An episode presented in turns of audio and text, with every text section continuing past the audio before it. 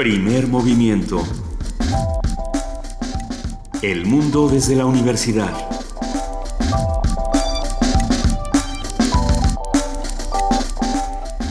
Muy buenos días, son las 7 de la mañana con 4 minutos de este 2 de enero. Los saludamos desde Primer Movimiento, que no sube de precio como las gasolinas gratis, la imaginación y la inteligencia. Queridísima Juana Inés de ESA, muy buenos días, ¿cómo estás?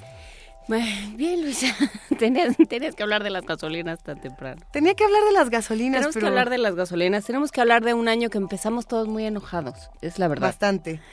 No sé tú, pero yo ayer estaba metida debajo de la cama diciendo la gente va a estar muy enojada. ¿qué, va a pasar mañana? Sí, un, poco, que, pero sin, sin embargo considero que que lo interesante de un momento como este es que si el 2016 fue un momento en el que nos dimos cuenta de muchas cosas, o por lo menos eh, nos articulamos para modificar muchas cosas, el, 2017 va a ser un año de mucha acción y, el asunto aquí va a ser hacer comunidad entre todos y ver cómo le hacemos. Si bien lo del, lo del gasolinazo nos tiene a todos muy alterados, habrá que darle seguimiento a otras noticias que, que ocurrieron a principio de este año, como el ataque armado contra el Club Nocturno Reina en Estambul, precisamente, donde por lo menos hay 39 muertos y 69 heridos. Eso hasta hace unas horas. Habrá que ver cómo vamos con, este asunto. Los relatos, como siempre, son espeluznantes. Eh, las, reacciones de Recep Tayyip Erdogan también. Eh, hay que ver qué pasa. Sí, ahí hay eh, los temas que salen a relucir. Son, por un lado, que, que ISIS se, se, adjudica, este, bueno, que, el, que Daesh se, se adjudica este golpe, que bueno, se adjudica todo también, entonces bueno, no, no se sabe bien a bien. Y otro, una, un reclamo interesante que hace el gobierno turco, que es si, si estuvieran más con nosotros, si, si hubiera una unión más fuerte entre los diferentes grupos de inteligencia, entre las diferentes agencias que realizan inteligencia a lo largo y ancho de Europa, sería más fácil parar este tipo de, de golpes. Entonces, bueno, pues se, se abren una serie de reflexiones interesantes y, por supuesto, una enorme tristeza por esta tragedia y un enorme desconcierto por este tipo de tragedias que suceden además de manera cotidiana a, la que a las que de pronto nos estamos acostumbrando. y, esa es precisamente la protesta social que yo creo que puede aplicarse tanto para lo que ocurrió en Estambul como para lo que ocurre en nuestro país en este principio de año. Y el reclamo social era la violencia no puede volverse la norma. En el caso de Turquía, en el caso de Estambul, se hablaba de la violencia como el terrorismo. Aquí podemos describirla de muchas maneras, desde la violencia que se ejerce desde el narcotráfico hasta la que se ejerce desde las autoridades autoridades. Vamos a hablar de muchas cosas, por supuesto que hablaremos del gasolinazo, hablaremos de si el salario mínimo nos va a alcanzar para algo o no nos va a alcanzar para nada en esta cuesta de enero que al parecer va a durar hasta julio.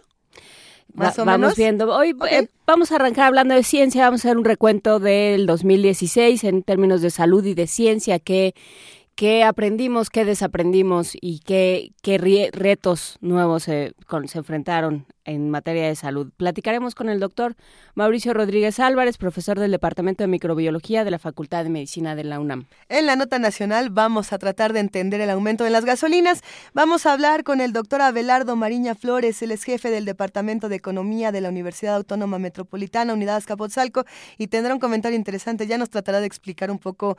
Eh, este asunto de la diferenciación de los precios, eh, qué va a pasar cuando entren las diferentes empresas que van a vender gasolina. O sea, en realidad es un tema que además hay que ver cómo nos va a afectar en materia en, a cada uno en su bolsa, porque ese es el afecta la macro y la microeconomía. En la nota internacional, las sanciones y tensiones entre Estados Unidos y Rusia, que corren a unos, que no corren a otros, que... que si eh, Putin ya no le habla a Obama que sea eh, que sea Putin lo que diga Obama le tiene sin cuidado, este que si Kerry también empieza a decir cosas. Todo esto lo platicaremos con el doctor Adolfo Laborde, profesor investigador del Instituto Tecnológico de Monterrey, Campus Santa Fe. Vamos a tener poesía necesaria el día de hoy y aquí dice que me toca a mí, pero yo digo que te toca a ti, pero tú vas a decir que me toca a mí y entonces podríamos hacer un, un mano a mano poético, querida Juana Inés. Yo siempre quiero hacer un, una doble función. Que todos nos aventemos como a piñata la poesía necesaria, lo podemos meditar. Y también vamos a en algún momento prontísimo vamos a empezar a abrir los micrófonos para que ustedes manden sus poesías necesarias. ¿eh? ¿Nos van a mandar postal poesía necesaria? Postal poesía necesaria, sí. Postal, no, postal poesía necesaria. Primer movimiento unam arroba gmail.com. Ahí pueden enviarnos toda clase de sonidos de postales. No les hemos dicho, a ver, 55 36 43 39 es el teléfono para que se comuniquen con nosotros. Arroba P Movimiento en Twitter, diagonal Primer Movimiento UNAM en Facebook y vamos a tener el día de hoy también el programa universitario Laboratorio de Estudios sobre el Desarrollo, con Rolando Cordera, su director, que habla sobre el 2017 y México frente a Trump, no más. Pero pues sí más, pero sí frente a México es lo que tendría que hacer, pero lo oh. vamos a platicar ahorita con Rolando Cordera. En la mesa del día, los Dreamers, ¿quiénes son? ¿Qué implican? ¿Y qué implica eh, lo que se está discutiendo en torno a ellos en, en la política bilateral México-Estados Unidos, qué tiene que hacer México por su gente para que ya no se vaya, qué tiene que hacer por la gente que ya está allá y que teme que la regresen. Lo platicaremos con el profesor Armando Vázquez Ramos, profesor investigador del Departamento de Estudios Chicanos en la Universidad Estatal de California y presidente del Centro de Estudios California-México y quien en estas vacaciones, en estas fechas, trajo a un grupo grande de estos llamados Dreamers a que vieran a sus familias y venía, lo platicaremos con él, lo habló con nosotros hace unos meses, venía con la zozobra de si podrá regresar, de si los dejarán regresar. Platicaremos con él. Será todo un tema, será todo un programa será todo un este. tema interesante. Quédense con nosotros, por lo pronto vamos a una nota de la UNAM porque la UNAM no descansa. La UNAM no descansa, querida Juan Inés. Ay, qué bueno que estamos juntas aquí para no descansar en la UNAM. A ver, alrededor de 950 especies vegetales conforman el jardín botánico de la FES Iztacala. Muchas son utilizadas para reforestar y restaurar áreas verdes en varias entidades del país. La información detallada la tiene nuestro reportero Antonio Quijano. Un gran abrazo, Antonio. El Jardín Botánico de la FES Iztacala está conformado por más de 950 especies vegetales. Este espacio fue creado en 1982 para la formación profesional de los estudiantes. Habla el biólogo Marcial García Pineda. Sobre todo el conocimiento de las diferentes especies que guarda, eh, sobre todo porque proceden de diferentes eh, regiones del, del, país y pues muchas de ellas las utilizan para llevar a cabo estudios de fisiología vegetal, conocimiento este, de las especies que guardan en los diferentes desiertos, el desierto chihuahuense y el desierto sonorense. Entonces, este, muchas de ellas pues eh, son, son estudiadas precisamente para estudios taxonómicos o de sistemática ha enriquecido su colección con las aportaciones de diversas entidades públicas. El Jardín Botánico fue creciendo gracias a las aportaciones de la Semarnap y la PGR, dado que ellos eh, se encargan de llevar a cabo decomisos eh, parte en, las aduanas. Y pues además también por las colecciones de orquídeas, de cactáceas, de bueno últimamente dentro del proyecto que tenemos que es el de las plantas acuáticas, pues también esto creció sobre todo en cuanto a organismos, en cuanto a la atracción de la fauna insectos y todos ellos, este, fue, fue, fue muy notorio. Este espacio universitario también ofrece el servicio de propagación vegetal, pues los ejemplares producidos por alumnos y maestros son utilizados para reforestar o restaurar diversas áreas en algunas entidades del país. Este sitio se encuentra abierto al público en general de 9 de la mañana a 5 de la tarde y cada año recibe entre 8.000 y 10.000 visitantes. Para Radio UNAM, Antonio Quijano.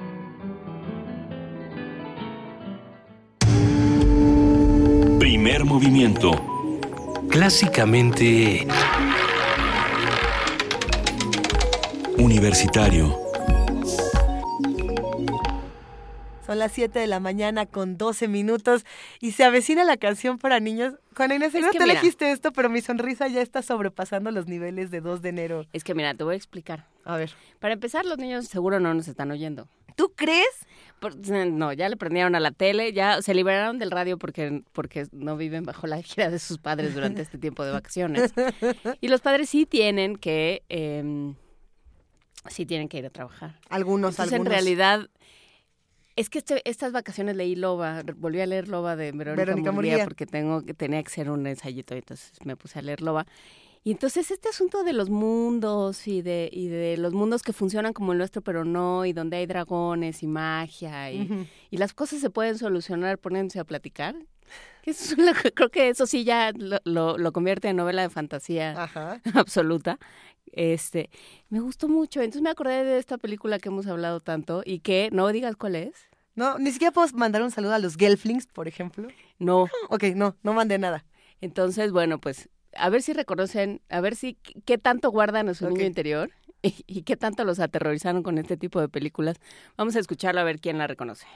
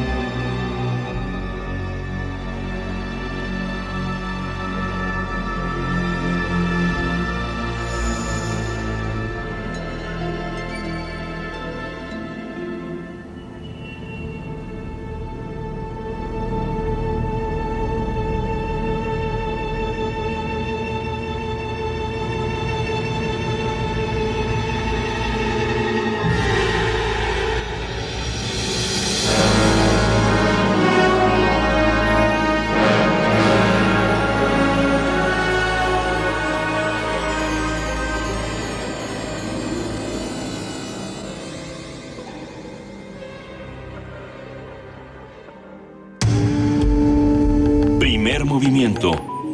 Clásicamente... Diverso. Lunes de Ciencia. En 2016 varios avances científicos sorprendieron al mundo. Ay, ¿qué? Perdón, ningún avance. ¿Qué pasó, querida El cristal encantado. El cristal encantado. Con los muñecos de, de Jim Henson. De Jim Henson. Y esa cosa tan espeluznante.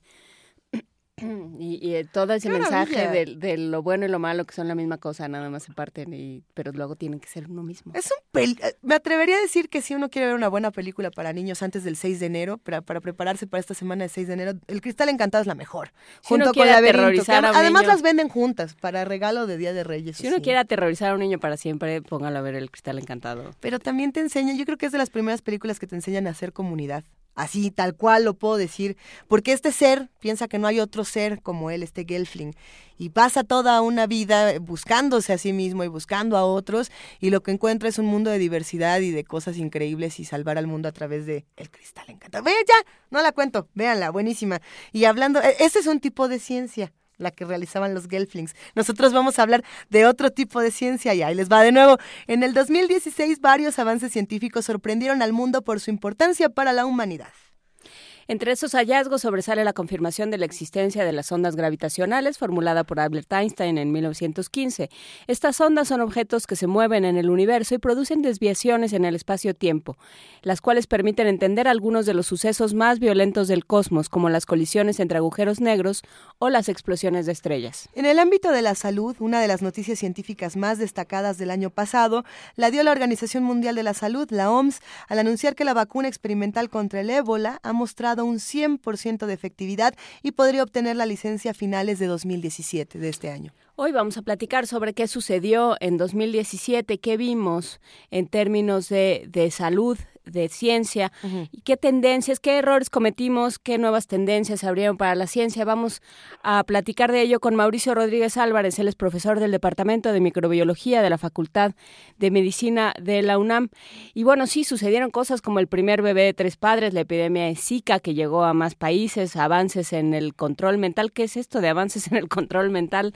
Mauricio Rodríguez, ¿qué, qué nos cuentas de, de salud y de medicina en 2016? Hola, ¿qué tal Juana Inés? Luisa, muy feliz año. ¡Feliz Igualmente. año! Felicidades, que sea un buen año para todos. Que sea un buen año para todos, en ejem- por ejemplo, Mauricio. Sí, y está, está padrísimo empezar así con un recuento pues de cosas padres que ocurrieron y de cosas que se que se lograron, ¿no? No ciertamente no no son cosas que ocurrieron el año pasado, pero sí pues se, se concretó mucha evidencia, se publicaron estudios que que aterrizaron ya varias cosas. Eh, esto que comentaban de, de que pues en efecto se encontraron esas ondas gravitacionales que las habían predicho Einstein hace 100 años. Y, y pues fue un trabajo de muchísimos años que ciertamente el año pasado se, se culminó con la detección de, de estas ondas gravitacionales que están viajando por el universo y que pues dicen que, que son producto de la de- de unos de unos hoyos negros de la expansión de unos hoyos negros de como desde hace 100 billones de años no que son muchísimos años y que lograron inventar un aparato que el capaz de detectarlas aquí en la Tierra y las pues las las vieron no Eh, experimentalmente no en- en unos detectores gigantes no también detectaron otros investigadores un nuevo planeta que está pues aquí cerca en, en, en la en, en- la constelación de Alpha Centauri ¿El que- planeta 9? eh, no, es un planeta que se llama Próxima B, que, Ajá, que sí. está en Alpha Centauri y que, pues por sus características así preliminares, eh, parece que es un planeta que pudiera tener características eh, que, que quizá eh, pudiera haber ahí también algún indicio de vida eh, y están esperando como que pasen ciertos de ciertos tiempos y se alineen otros otros planetas para poder verlo de otra manera con otros telescopios y, y, y recabar más información pero son son algunas cosas así que pues de, de, de, de esta parte de la ciencia que es voltear hacia el universo y ver ver cosas que aquí en la Tierra a veces pues no no no las perdemos de vista no pero eh, sucedieron cosas con lo que con lo que vemos con telescopios pero también con lo que vemos con microscopios. Lo que sucedió en términos de medicina pensando en, en, la manipulación por ejemplo de núcleos de célula que permiten eh, modificar el ADN mitocondrial, o sea, una serie de, de, cosas que hace un año o dos eran impensables. Sí, y incluso este, este 2016, siete que pasaron, eh, pues cuando menos un par de cosas eh, muy importantes, ¿no? Tres cosas muy importantes, lo del primer bebé de tres padres, ¿no? Que hicieron la fecundación con material genético de tres individuos distintos, ¿no? No, no varones necesariamente, pues, pero tres individuos distintos en los que pues pusieron, eh, quitaron el DNA mitocondrial que pudiera tener enfermedades metabólicas hereditarias eh, y lo reemplazaron por uno sin, sin ninguna, sin ninguna enfermedad relacionada con eso. Eh, y se logró, ¿no? Se logró, eh, nacer la, el, el, bebé, ¿no? Y también se lograron un par de cosas más eh, muy importantes que tienen que ver con la manipulación genética eh, y una de ellas es que eh, lograron hacer eh, pues como como huevos fecundados pues en, embrioncitos de ratón completamente creados en laboratorio no o sea cultivaron en, en laboratorio unos óvulos de ratón eh, los mantuvieron ahí un ratito en un cultivo especial que hicieron con células derivadas de ovario de, de otros animales y luego lo, lo fecundaron y lo contuvieron ahí otro rato en lo que empezaba la, las primeras diferenciaciones y después ya lo implantaron en otra en unas en unas ratonas para ver el desarrollo de los embriones y de los y de los fetos de esos ratones que tuvo una una tasa así de, de éxito pues relativamente baja eh, pero nunca se había hecho esto todo el proceso fuera no que eso abre como la esperanza a, a muchos a muchos procedimientos en pues que pudieran eh, proponerse como tratamientos para la infertilidad en los humanos, ¿no? Eso está eso está padrísimo. Y lo otro que tiene que ver con, con cosas así genéticas, pues es justamente que se ya salió a la venta un equipo que se, que se había estado anunciando muchos años con bombo y platillo, eh, que es un equipo para secuenciar genomas que pues que lo permite hacer muchísimo más rápido, ¿no? Que utiliza una técnica muy novedosa de pasar el material genético a través de unos nanoporos para detectar y literalmente ir leyendo la información genética. Y esto, este equipo que ya está a la venta y que ya empezó a sacar sus primeros eh, pues eh, sus primeros artículos ya pues más importantes se utilizó para para estudiar varios brotes de algunos microorganismos se utilizó para para estudiar ébola se utilizó para estudiar zika eh, y pues los los que se dedican a eso dicen que es así como una promesa como una promesa cumplida de tener un equipo pues que te permite secuenciar genomas eh, más barato más rápido eh, y que casi cualquier laboratorio eh, podría o sea podría haber uno de estos montado a la entrada de un aeropuerto sin, y no estoy exagerando, ¿no? Para hacer análisis ahí así rápidos, ¿no? Pero, pero, ¿qué es lo que ocurre? ¿Cuáles son, por ejemplo, los retos que se pueden enfrentar a partir de la venta de, de, este equipo para secuenciar genoma? Por un lado tenemos un avance eh, muy interesante, pero también tenemos mucha información y, no sabemos qué tanta de esta información todavía o, ya sabemos leer de manera correcta. ¿Cómo vamos con eso? Pues justamente el, lo que hace este lo que hace este tipo de equipos es, es dar más información ¿no? obviamente lo importante es lo que esté atrás de esa de esa de esa información y la interpretación que se le dé no entonces estos equipos eh, son tienen van a tener aplicaciones muy específicas eh, algunas cosas de laboratorio muy básico eh, y también eh, pues aplicaciones clínicas para diagnóstico de enfermedades genéticas y, y, diagnóstico de enfermedades microbiológicas, ¿no? Para secuenciar genomas de bacterias y de virus y tal. O sea, eh, digamos esa parte lo único es que va a sacar información, esa esa parte no permite tanto eh, la manipulación genética y eso, ¿no? Que que se me se me pasa un poco ahí la la otra parte de la manipulación genética que que también ese año 2016 le dieron luz verde a un procedimiento que, que implica la manipulación genética en personas, ¿no? Que, que implica eh, inactivar unos genes que están involucrados en algunas enfermedades y ver si con eso se disminuye el impacto de una enfermedad o incluso el desarrollo de una enfermedad y eso había estado muy pues había estado como en mucha discusión y finalmente este año eh, en el Reino Unido y en Estados Unidos y en China ya le dieron luz verde a esa metodología y ya están alistando los primeros ensayos clínico, clínicos ya así digamos en campo no entonces lo que sigue en es cuando menos en esta línea es pues es va a haber más regulación no porque pues ya avanzó un paso más la ciencia y ahora pues tiene que avanzar un paso más lo regulatorio para para precisamente eso que que pues eso que apunta Luisa de decir oye dónde va a estar la dónde va a estar la regulación de esto no para qué sirve quién lo va a controlar y eso pues es justamente eh, lo que lo que viene no son avances importantísimos que se van a pues se van a se va a intensificar la regulación. Es que sí, yo creo que ahí es donde va a estar el gran reto de los, de los próximos años. Eh, Thomas Friedman escribe en, en, un libro que se llama Gracias por llegar tarde. Lo que dice es, los, los seres humanos y la ciencia iban muy aparejados. Los, las, era, era fácil que los, las, los avances tecnológicos fueran comprendidos por el ser humano y fueran asimilados por el, por el ritmo que llevaban. Y entonces, de pronto, a partir de él, él, pone como fecha 2007, pero puede ser antes por la, por la llegada del microchip, por ejemplo.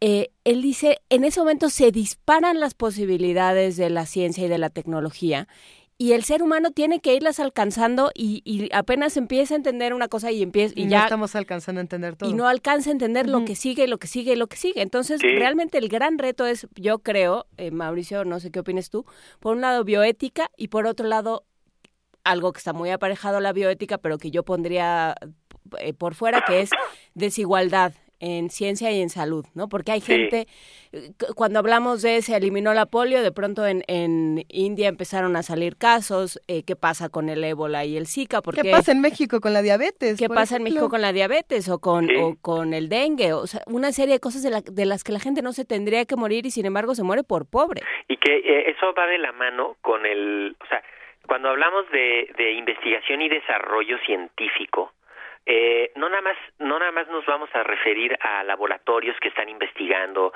y algunas empresas que están empezando a hacer algunos productos relacionados con, con los desarrollos que se que se lograron en la ciencia en los laboratorios etcétera no también estamos hablando indiscutiblemente de un cuerpo así que, que, que atienda la parte bioética de esos avances y de una parte regulatoria que tiene que avanzar a la par. Entonces, pues es, es justamente la pues la, el compromiso que, que se tiene al desarrollar ciencia y tecnología es por un lado pues desarrollar toda la parte tecnológica y técnica del, de los laboratorios pero por otra hacer todo eso no el, el, el caso perfectamente que ilustra esto es que el, el primer bebé de tres padres que nació en el mundo nació, o sea, se, se logró aquí en México eh, gracias a que aquí, además de que hay un equipo humano súper, súper capacitado para eso, ¿no? Eh, hay un, pues no voy a decir un vacío legislativo, pero hay ciertas condiciones eh, regulatorias que permiten hacer algunas cosas que en otros lugares no se pueden, ¿no? Entonces, eh, pues por un lado la ciencia va a ir encontrando esos huequitos para ir metiendo, pero por otro, pues se tienen que robustecer los los aparatos regulatorios sin que sean necesariamente restrictivos y que, que hagan las cosas lentas y que no hayan que no haya avance no porque ese es ese es el otro extremo no que que todo sea tan hiperregulado que pues nada avance y a partir de todas estas nuevas investigaciones y de los futuros conocimientos que vayamos obteniendo este año, eh, ¿qué va a pasar, por ejemplo, con estos dos dilemas que siempre, que siempre se quedan sobre la mesa? El, de la vida, por supuesto, tomando, por ejemplo, lo de los tres padres, y el de la muerte, pensando en la eutanasia, pero también en esta nueva ley francesa, ¿no? que, que define que ahora es obligatorio eh, donar tus órganos a menos de que firmes eh, que no quieres, ¿no? Pero ya no es al revés de que firmo que quiero para donar. En España también es obligatorio según Estas cosas están cambiando, estas decisiones de, lo que pasa después de la vida. Claro, y, ahí también como las la, lo que se ha ido demostrando que pues precisamente, o sea, la donación de un de órganos de un cuerpo sano eh, pues puede salvar varias vidas, ¿no? Un solo, un una sola persona que, que tenga condiciones eh, de, pues, creo que es de muerte cerebral y algunos otros indicadores clínicos así que digan que ya no eh, y la donación de los órganos eh, pues ya ha demostrado que funciona y que funciona muy bien, ¿no? Entonces sí viene por ahí eso. También este año hubo una una nota interesante de porque se publicó un artículo, un par de artículos de que en, el que hubo también manipulación genética de unos de, de unos ratones para para lograrles inactivar un conjunto de genes que están involucrados en, en un proceso que técnicamente le llaman senescencia, que es pues como el envejecimiento, ¿no? Y con eso lograron unos ratoncitos que no les envejeciera tanto el corazón y los riñones y, y vieron que sí lo lograban, ¿no? Que vivían un poquito más que los animales en el grupo control y después empezaron a hacerlo en otros eh, con otras con otras cosas también en ratones no para para ver que no se les formaran aterosclerosis no que, que no hubiera estos tapones en las arterias eh, por el por la grasa que se que se va acumulando ¿no? y también vieron que sí. Entonces esto despierta esta esta interrogante de, de pues vamos a poder evitar el envejecimiento que claro que estamos lejísimos de eso no pero pero ya se dan los primeros pasos para, para bloquear a nivel genético algunas enfermedades que, que, están relacionadas con el envejecimiento. Lo que hemos aprendido de estas cosas es que cuando acabas con algunas enfermedades, de pronto descubres que hay otras. ¿Y, qué pasaría? O que, servían para algo. O que, por algo estaban ahí. Sí, es que las dos que somos lectoras de ciencia ficción oh, nos volteamos a ver con cara de ya vimos esa película y acababa muy mal.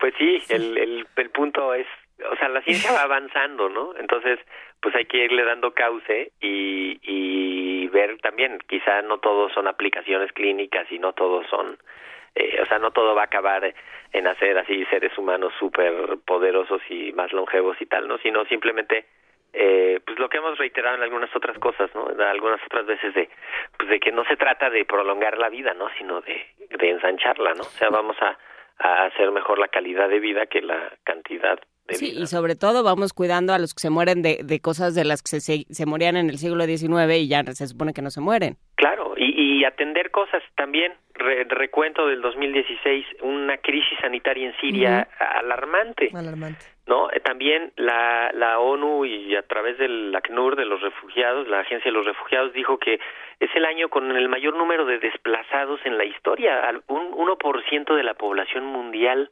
está está desplazada de su país de origen, ¿no? Entonces, son esos son 65 millones de personas que se está que se movieron de donde son este año, ¿no? Eso pone en en, en así un en jaque a la a los servicios sanitarios, a las campañas de vacunación, este tal, ¿no?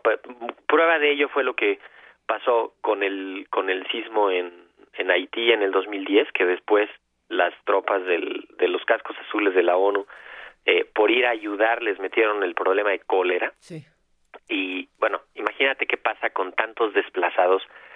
Se, se vuelven, pues, situaciones muy, muy difíciles de controlar, ¿no? Eh, campos de refugiados de, pues, algunos campos tienen millones de personas, ¿no? Hemos visto algunas fotos por ahí en los medios eh, de muchísima gente moviéndose, que eso claro que te que te pone en aprietos, ¿no? Imagínate aquí el, el, el, paso por México de, de centro y sudamericanos eh, que pues que no necesariamente van a traer las mejores condiciones de salud, pero igual están pasando por aquí, ¿no? Entonces, pues si traen las vacunas completas, si traen alguna enfermedad crónica, este, si pueden ir contagiando o si pueden eh, necesitar algún servicio o agarrar alguna cosa de las de aquí, Sí, ¿cuál es la este responsabilidad de cada uno de los gobiernos? Claro, eso no se eso no se está poniendo a discusión, ¿no? Sí, sí, eso eso también también este año sirvió para eso, ¿no? Para poner pues primero ese ese pues esa esa disculpa pública y esa plan de acción con lo de Haití que dijo la ONU que, que está haciendo ya,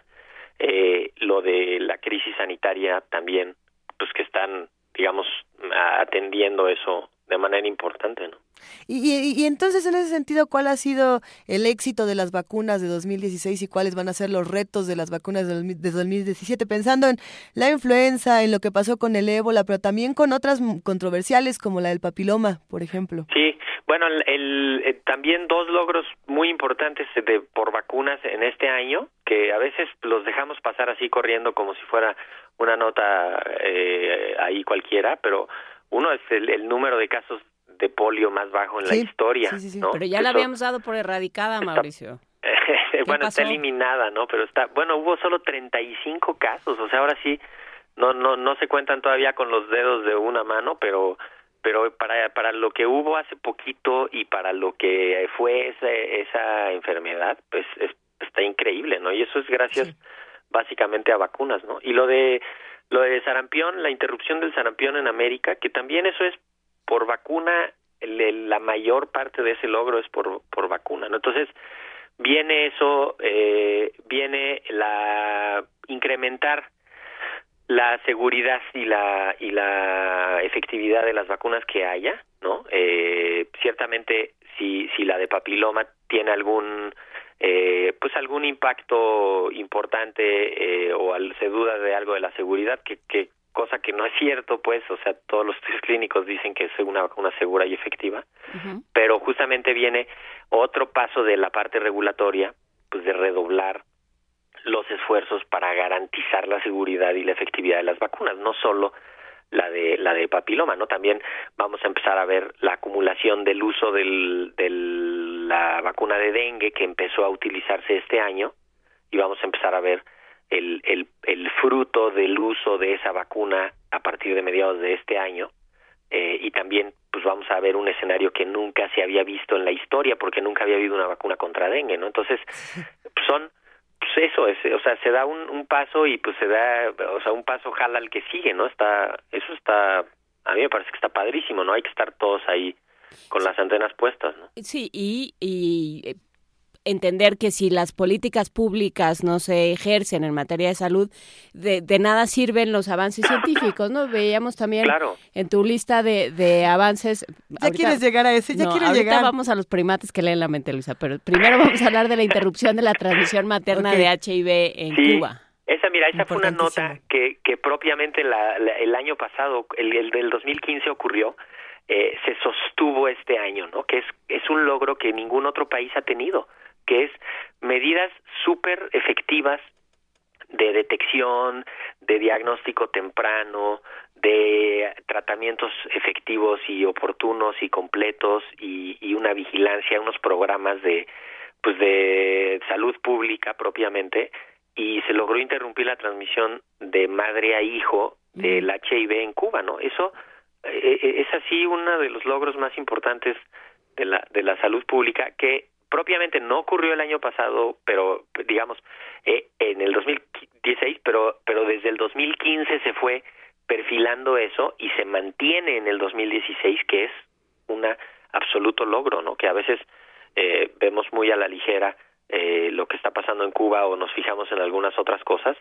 y, y además de pues además de las notas que dieron por la muerte de Fidel este año también pues reafirmaron que tienen un sistema de salud absolutamente eh, complejo y completo y pues que tiene logros que ningún otro país tiene Pues sí, ya nos iría bastante bien en términos de, de, vacunas, en términos de entender cómo, cómo funciona la ciencia y de, y de hacer un puente más fuerte entre lo que se hace dentro de los laboratorios y lo que sucede en la legislación, en la academia, la industria. O sea, si no, parece ser que si no se tienden puentes, los avances de la ciencia no van a servir de nada. Exactamente, se quedan, se quedan en los laboratorios, se quedan en las publicaciones, se quedan en los currículums y, y no funciona para la sociedad más allá de eso, ¿no? Entonces, eh, pues tenemos que seguir construyendo estas vías de comunicación, esos puentes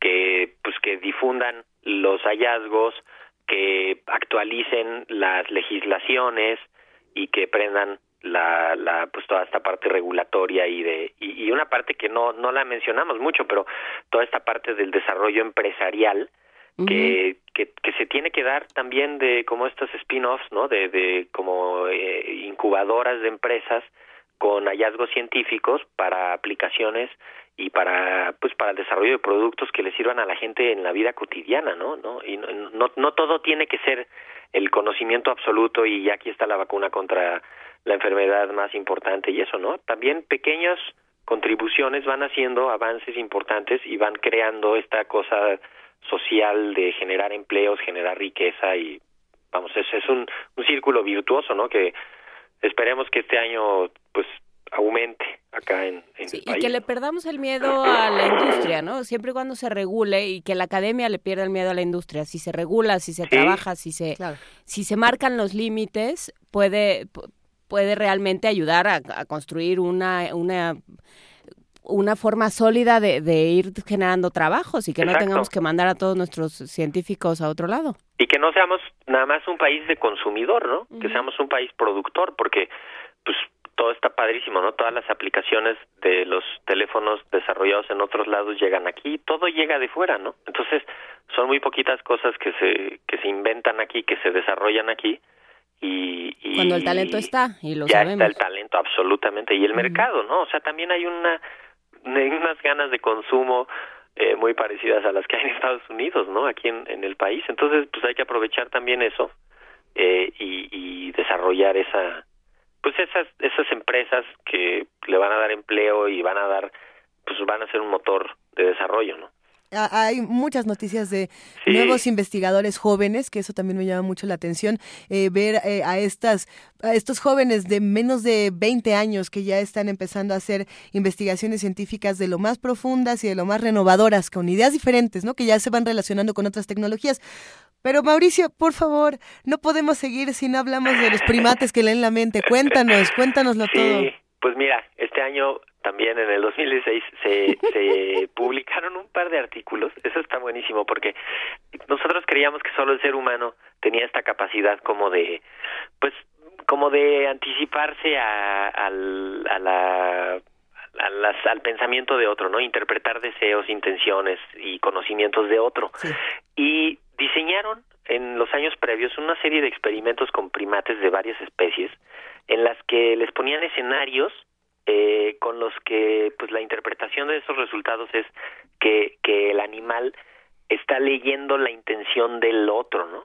Eh, con cosas tan sencillas como el un experimento clásico de que entra una persona en una habitación y coloca un objeto adentro de un vaso que está boca abajo, que no se ve lo que hay, y luego sale y llega otra persona y lo mueve, lo cambia de posición y vuelve a entrar el primero y te preguntan cuál de los tres vasos que hay ahí va a mover, ¿no? Entonces, pues tú ya sabes en dónde puso él las cosas y dónde la movieron, etcétera, ¿no? Entonces, pero el otro no sabe, ¿no? Entonces, tú tú dices lo que el otro sabe, ¿no? Que es, es un experimento muy sencillo de la conducta humana, ¿no? De, de decir, eh, de, como de saber lo que el otro sabe, ¿no? Eh, para, para fines prácticos. Y ahora lo, encontraron que los primates tienen esta cosa también de, de, de poder predecir lo que la- la- algunos de los pensamientos, si se pudieran llamar así, que eso sí no se pueden medir, pero pero como las intenciones del otro. Entonces, eh, pues hicieron unos experimentos en los que unos primates los ponen en unos escenarios así similares y, y el, uno de los animales del experimento predice lo que el otro va a hacer, ¿no? Y eso, eso es un logro así increíble para las neurociencias, ¿no? Porque eso, pues parece como que no se había eh, corroborado científicamente y así eh, experimentalmente, y ahora, pues no es tanto que, el, que los primates lean la mente, ¿no? Sino que, eh, pues ya se, se corrobora que también ellos tienen esta capacidad de, pues, como de interpretar deseos, intenciones o conocimientos del otro, ¿no? Sí, que, que- creíamos que eso era nada más nuestro, ¿no? No, y que justamente yo creo que si algo se está poniendo en duda también es esta idea de la supremacía del, del ser humano, ¿no? El- Sí. de, de la especie humana por encima de, eh, de otros animales. Esta idea de, de nosotros somos, en- por hablar eh, con clichés, los reyes de la creación. Y, Sí, ¿no? somos Pues la, en la realidad... cumbre de la evolución, ¿no? Ajá, en realidad lo que, si algo nos hemos dado cuenta es que somos bastante tóxicos y que más nos valdría este ponernos en otro sitio. Sí, y, y, lo que está padre es que corrobora lo que pues lo que Darwin dijo de alguna otra forma, pero es esta cosa de acumular características para para provocar eh, especies pues si quieres llamarles superiores, ¿no? O sea, algo que creíamos que solo se había logrado con con la mente humana, pues ya lo estamos encontrando también eh, que quizá en los otros primates no humanos que son muy cercanos evolutivamente, ¿no? Entonces, eso está también está padrísimo eso. Pero a ver, ah, como, seres humanos, como seres tecnológicos y por supuesto como seres científicos, tenemos una responsabilidad muy importante en los hallazgos y en el uso que le estamos dando a esta ciencia y, a esta tecnología. Que dejamos. Eh, yo, me pregunto, por ejemplo, eh, a principios del 2016 eh, estuvimos charlando y a mí me dio muchísimo gusto conocer mucho más de lo que se hace con, con estas prótesis, ¿no? Con estas máquinas 3D que lo que están haciendo son prótesis de piernas, prótesis de, brazos y de diferentes extremidades, que han dado además no solamente un espacio bellísimo para, para creaciones físicamente bellas, sino también muy funcionales y muy diferentes. pero yo me pregunto, con estas mismas impresoras 3D, todo el año pasado y el 2015 se discutía el asunto de si se podían o no crear armas con, con patrones gratuitos que se subían a la red y, y, que no tenían ningún control. De hecho, hasta este momento no hay tampoco un control que determine eso. ¿Qué pasa cuando la tecnología tiene este tipo de riesgos y los responsables pues somos nosotros? Pues sí, justamente, ¿no? La, por un lado va, va a entrar la parte regulatoria, ¿no? Tiene que entrar la parte regulatoria de manera responsable.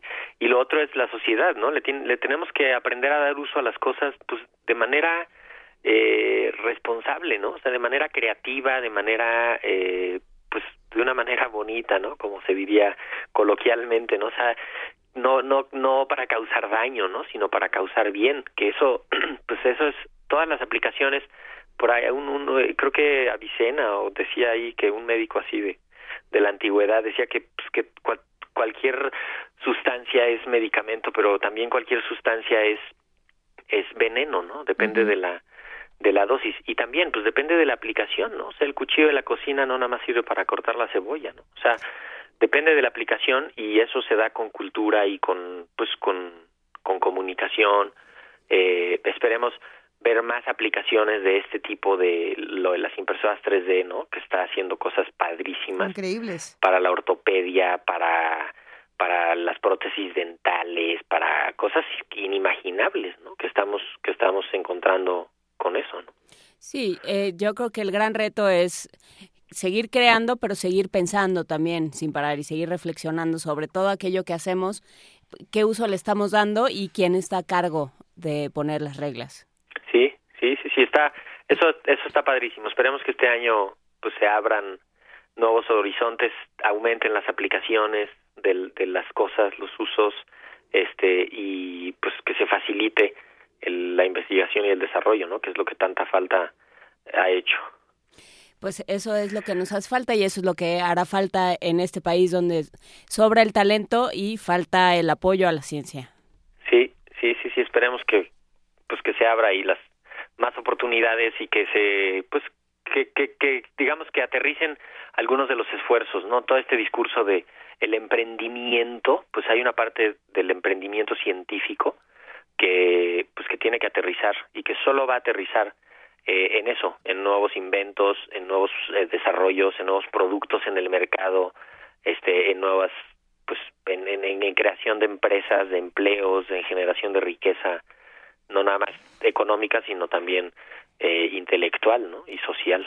Esta, esta conversación, doctor Mauricio Rodríguez Álvarez, profesor del Departamento de Microbiología de la Facultad de Medicina de la UNAM, afortunadamente apenas comienza porque es 2 de enero, así que si te parece bien, hay que irla retomando mes, con mes, año con año, para que sigamos todos al pendiente de, de, de tantas cosas que ocurren de este lado. Exacto, mantengámosla abierta, tratemos de ir viendo en tiempo real los, los desarrollos y las, los hallazgos más importantes, vayamos ahí prendiendo los radares eh, y pues esperemos que sea un año de, de proyectos y de logros y, y que a todos nos vaya bien, aunque a nuestros vecinos del norte se les ponga la nube encima.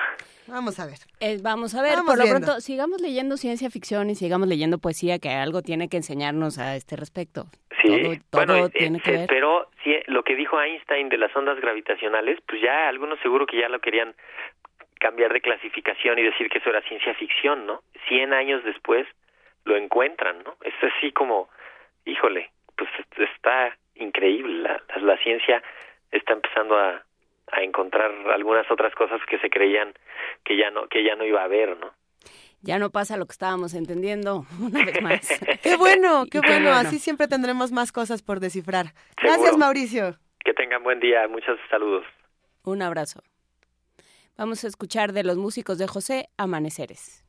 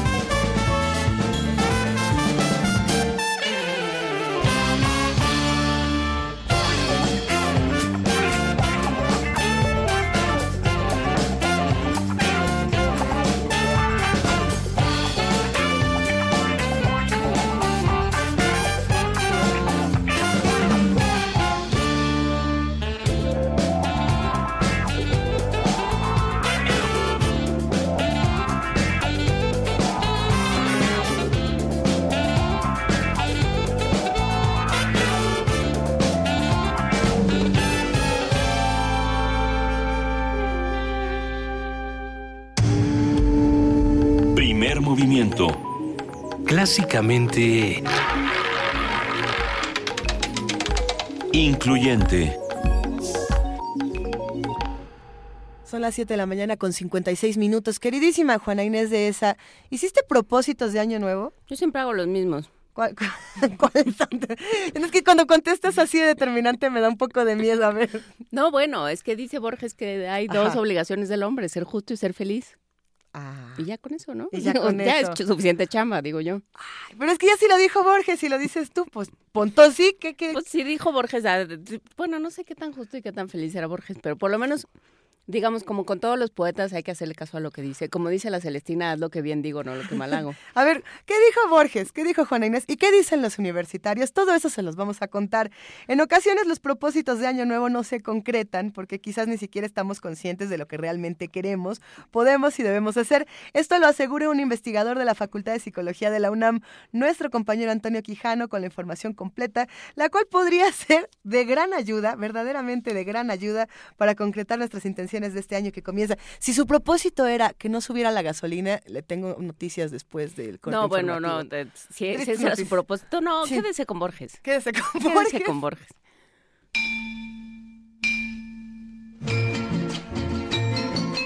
El fin de año representa un cierre y reinicio de ciclos, la época propicia para plantear deseos y buscar cambios. Así surgen los propósitos de año nuevo, que están determinados por objetivos personales, como la salud, la situación financiera o el abandonar malos hábitos, entre otros. Sin embargo, de acuerdo con Manuel González Oscoy, académico de la Facultad de Psicología de la UNAM, estos buenos deseos suelen ser muy amplios y generales. El experto dijo que sin evaluación ni registro de avances, estos propósitos no se podrán cumplir. Nosotros en los propósitos de Año Nuevo lo que hacemos es una evaluación en general de nuestra situación personal en diferentes ámbitos, como puede ser el físico, el psicológico, el social, el laboral, el escolar, etcétera. Y según como detectamos las fallas, nosotros es que hacemos esos propósitos de enmienda, de corregir errores. La cuestión es que en esto muchas veces no tenemos un propósito muy establecido tenemos nosotros que fijarnos metas que sean concretas, que sean evaluables, medibles. O sea, no es solo, por ejemplo, bajar de peso, sino, podríamos decir, bajar tanto peso en tanto tiempo. La procrastinación es otro proceso psicológico que impide concretar los propósitos de año nuevo. El especialista recomendó no posponer los planes y establecer lo que queremos, lo que podemos y lo que debemos hacer. Muchas veces el que queremos, pero no siempre lo vamos a poder implementar si lo dejamos tan abierto. Lo que debemos hacer va a tener muchas veces una prioridad, por lo cual es fácil dejar para después estos propósitos. Entonces, al jerarquizar nosotros y al ponernos estas fechas concretas, estas metas muy específicas, objetivas, va a ser más fácil observar cuando nos alejamos del propósito y poderlo la procrastinación es dejar para mañana, para después, para el ratito y más cuando aparecen emergencias. Entonces, si quiero concretar mis propósitos de Año Nuevo, es hacerlos de una manera muy concreta, con fechas específicas, tiempos específicos de hacerlo cada día, incorporarlos a nuestra rutina. González Oscoy aclaró que al estar fuera de control del individuo, las cuestiones sociales no son incorporadas como un factor que determine la consecución de los propósitos de Año Nuevo. Para Radio UNAM, Antonio Quijano.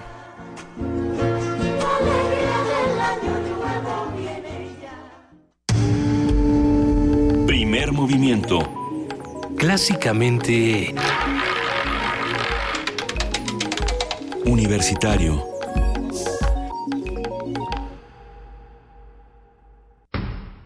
El rito comienza en el escenario. Los sonidos emergen, deambulan por el recinto, se cuelan en los oídos y estremecen los sentidos. Festival Intersección.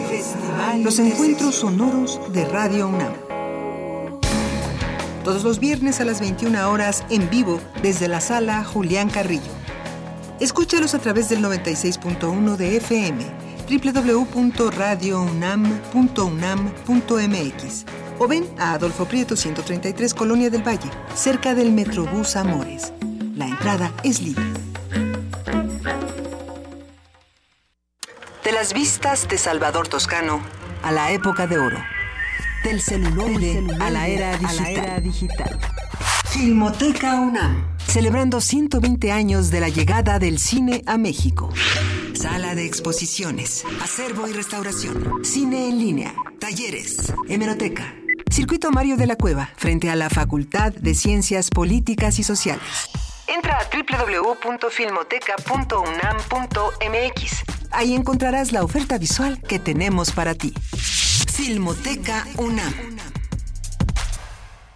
¿Eres de los que se la pasa posteando fotos en el Face burlándose de los políticos? ¿Dándole retweet a esas frases inteligentes de protesta? ¿Muestras tu inconformidad en redes sociales? ¿Haces memes quejándote del gobierno? En el Partido Humanista queremos decirte que eso no va a cambiar las cosas y que si quieres que este país cambie, tienes que ponerte a trabajar. Y el partido político es el mejor instrumento para cambiar las cosas. Y este es nuevo, no tiene vicios y tiene espacios para ti. Súmate, conócenos y pongámonos a trabajar. Partido Humanista Ciudad de México.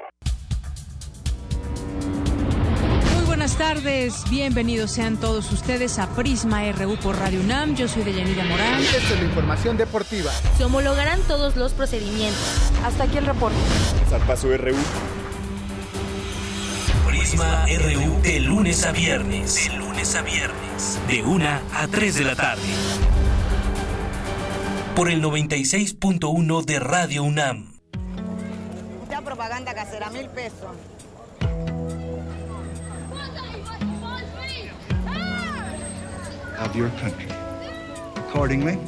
No importa de dónde eres, qué idioma hablas, ni cuál es tu color de piel.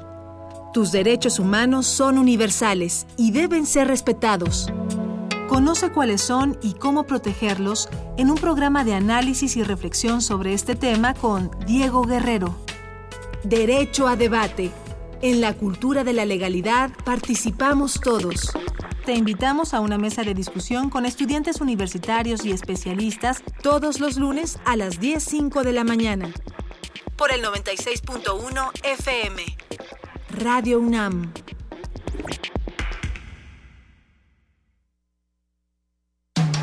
Búscanos en redes sociales, en Facebook como Primer Movimiento UNAM y en Twitter como P Movimiento o escríbenos un correo a primermovimientounam@gmail.com. Hagamos comunidad.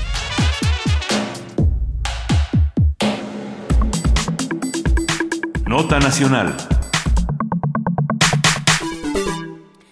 El martes pasado, curiosamente en vacaciones, el gobierno mexicano anunció nuevos precios de la gasolina que representan un incremento de hasta 20%. Producto de la reforma energética del país, a partir de este domingo entró en vigor un nuevo esquema de venta de gasolinas que rompe con el monopolio estatal de Pemex. Es decir, ya no habrá un precio único fijado por el gobierno ni estaciones de esta empresa, sino que varias marcas y gasolineras estimularán la competencia.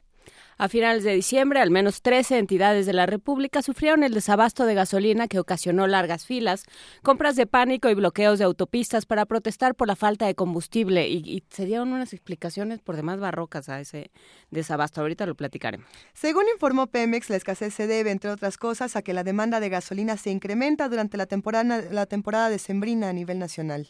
Además, en los últimos meses de 2016, Pemex inició un proceso de revisión y desmantelamiento de equipos deteriorados en las refinerías del país, lo que ocasionó que su producción bajara. Vamos a analizar los, los, anuncios y medidas gubernamentales, las justificaciones y lecturas que pueden darse y lo que implica para la economía nacional. Todo esto con el doctor Abelardo Mariña Flores, él es jefe del Departamento de Economía de la Universidad Autónoma Metropolitana, Universidad Escaposalco. Eh, líneas de investigación, por supuesto, economía laboral, salarios y empleo, así como el tema de crisis en México y el mundo. Muy buenos días, Abelardo, ¿cómo estás? Gusto de escucharte. Muy buenos días a, a ustedes y a los radioescuchas. A ver, ¿cómo, ¿cómo se leen estas, cómo se lee primero el, el asunto del desabasto, que fue una, una especie como de nube que cayó sobre nosotros y que nunca nos enteramos bien a bien qué estaba sucediendo y las y estas medidas de alza de precios. Pues sí, mire, lo del desabasto no hay una explicación creíble por parte de ningún funcionario. Claro. Eh, sí, como usted dice, ¿no? Son son hipótesis eh, poco creíbles. Yo creo que tiene que ver fundamentalmente con un proceso de acaparamiento eh, en vista del aumento inminente de los precios, ¿sí? Lo que pasa es que para el gobierno sería muy difícil aceptar que está permitiendo este acaparamiento y esta escasez artificial únicamente para que los los distribuidores sí eh, se embolsen una ganancia mayor en este inicio de año.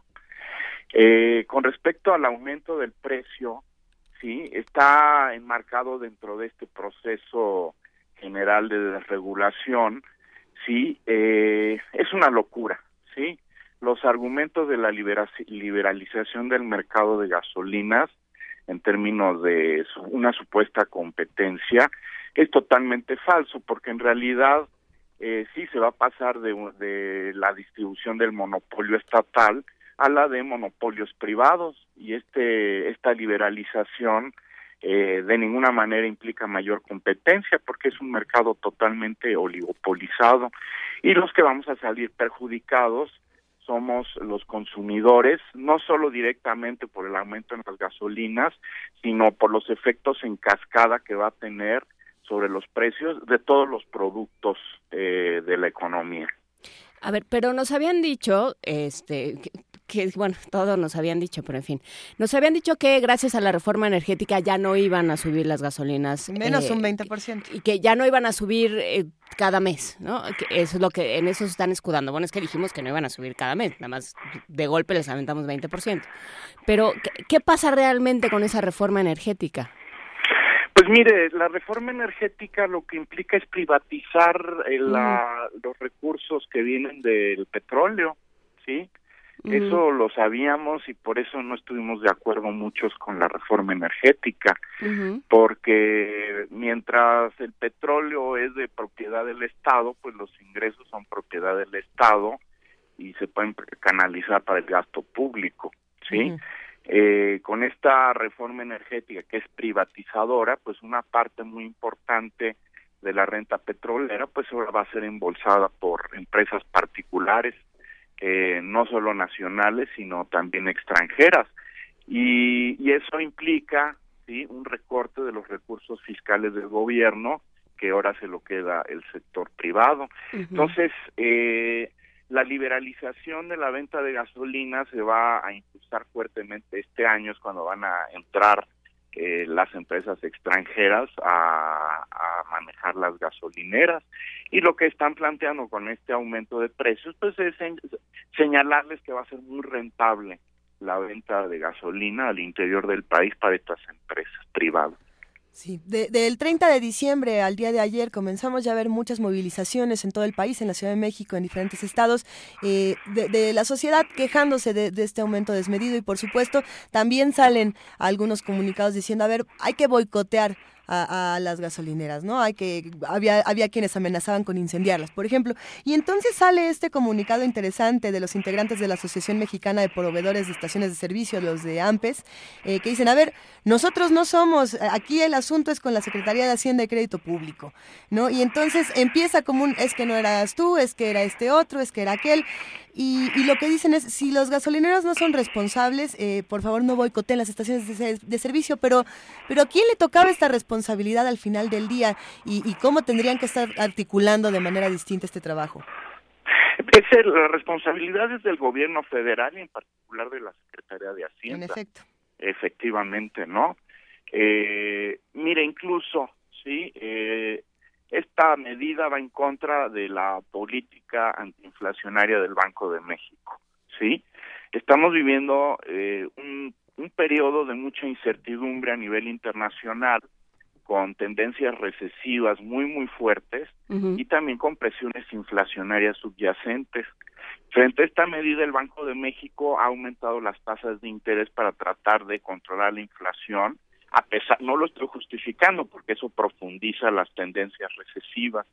Y justamente en este momento la Secretaría de, Hacienda nos manda este gasolinazo que va a tener efectos inflacionarios muy fuertes, porque no es nada más el costo de la gasolina eh, para el usuario final de la gasolina. El problema es que en el país las mercancías se mueven fundamentalmente con autotransporte. Entonces, todo aumento, ¿sí? En la gasolina va a tener impactos en todos los eslabones de las cadenas productivas. Es una locura, es Hacienda el responsable y lo que va a hacer es agudizar las tendencias recesivas y va a generar presiones inflacionarias muy fuertes. Eh, ya estaba planeado, ¿sí? Lo que da mucho coraje es que en realidad estaba planeado y lo habían estado ocultando, ¿sí? El aumento en los salarios mínimos que estábamos relativamente satisfechos porque había sido un incremento eh, un poco mayor a la inflación, rompiendo una tendencia de muchos años de estancamiento total, en realidad se va a pulverizar inmediatamente con este aumento en la gasolina. Entonces lo hicieron no para que se recuperara el poder de compra del salario mínimo, sino porque ya estaban previendo que iba a haber brote inflacionario. Entonces también en eso nos engañaron. A ver, entonces, eh, ¿qué hacer?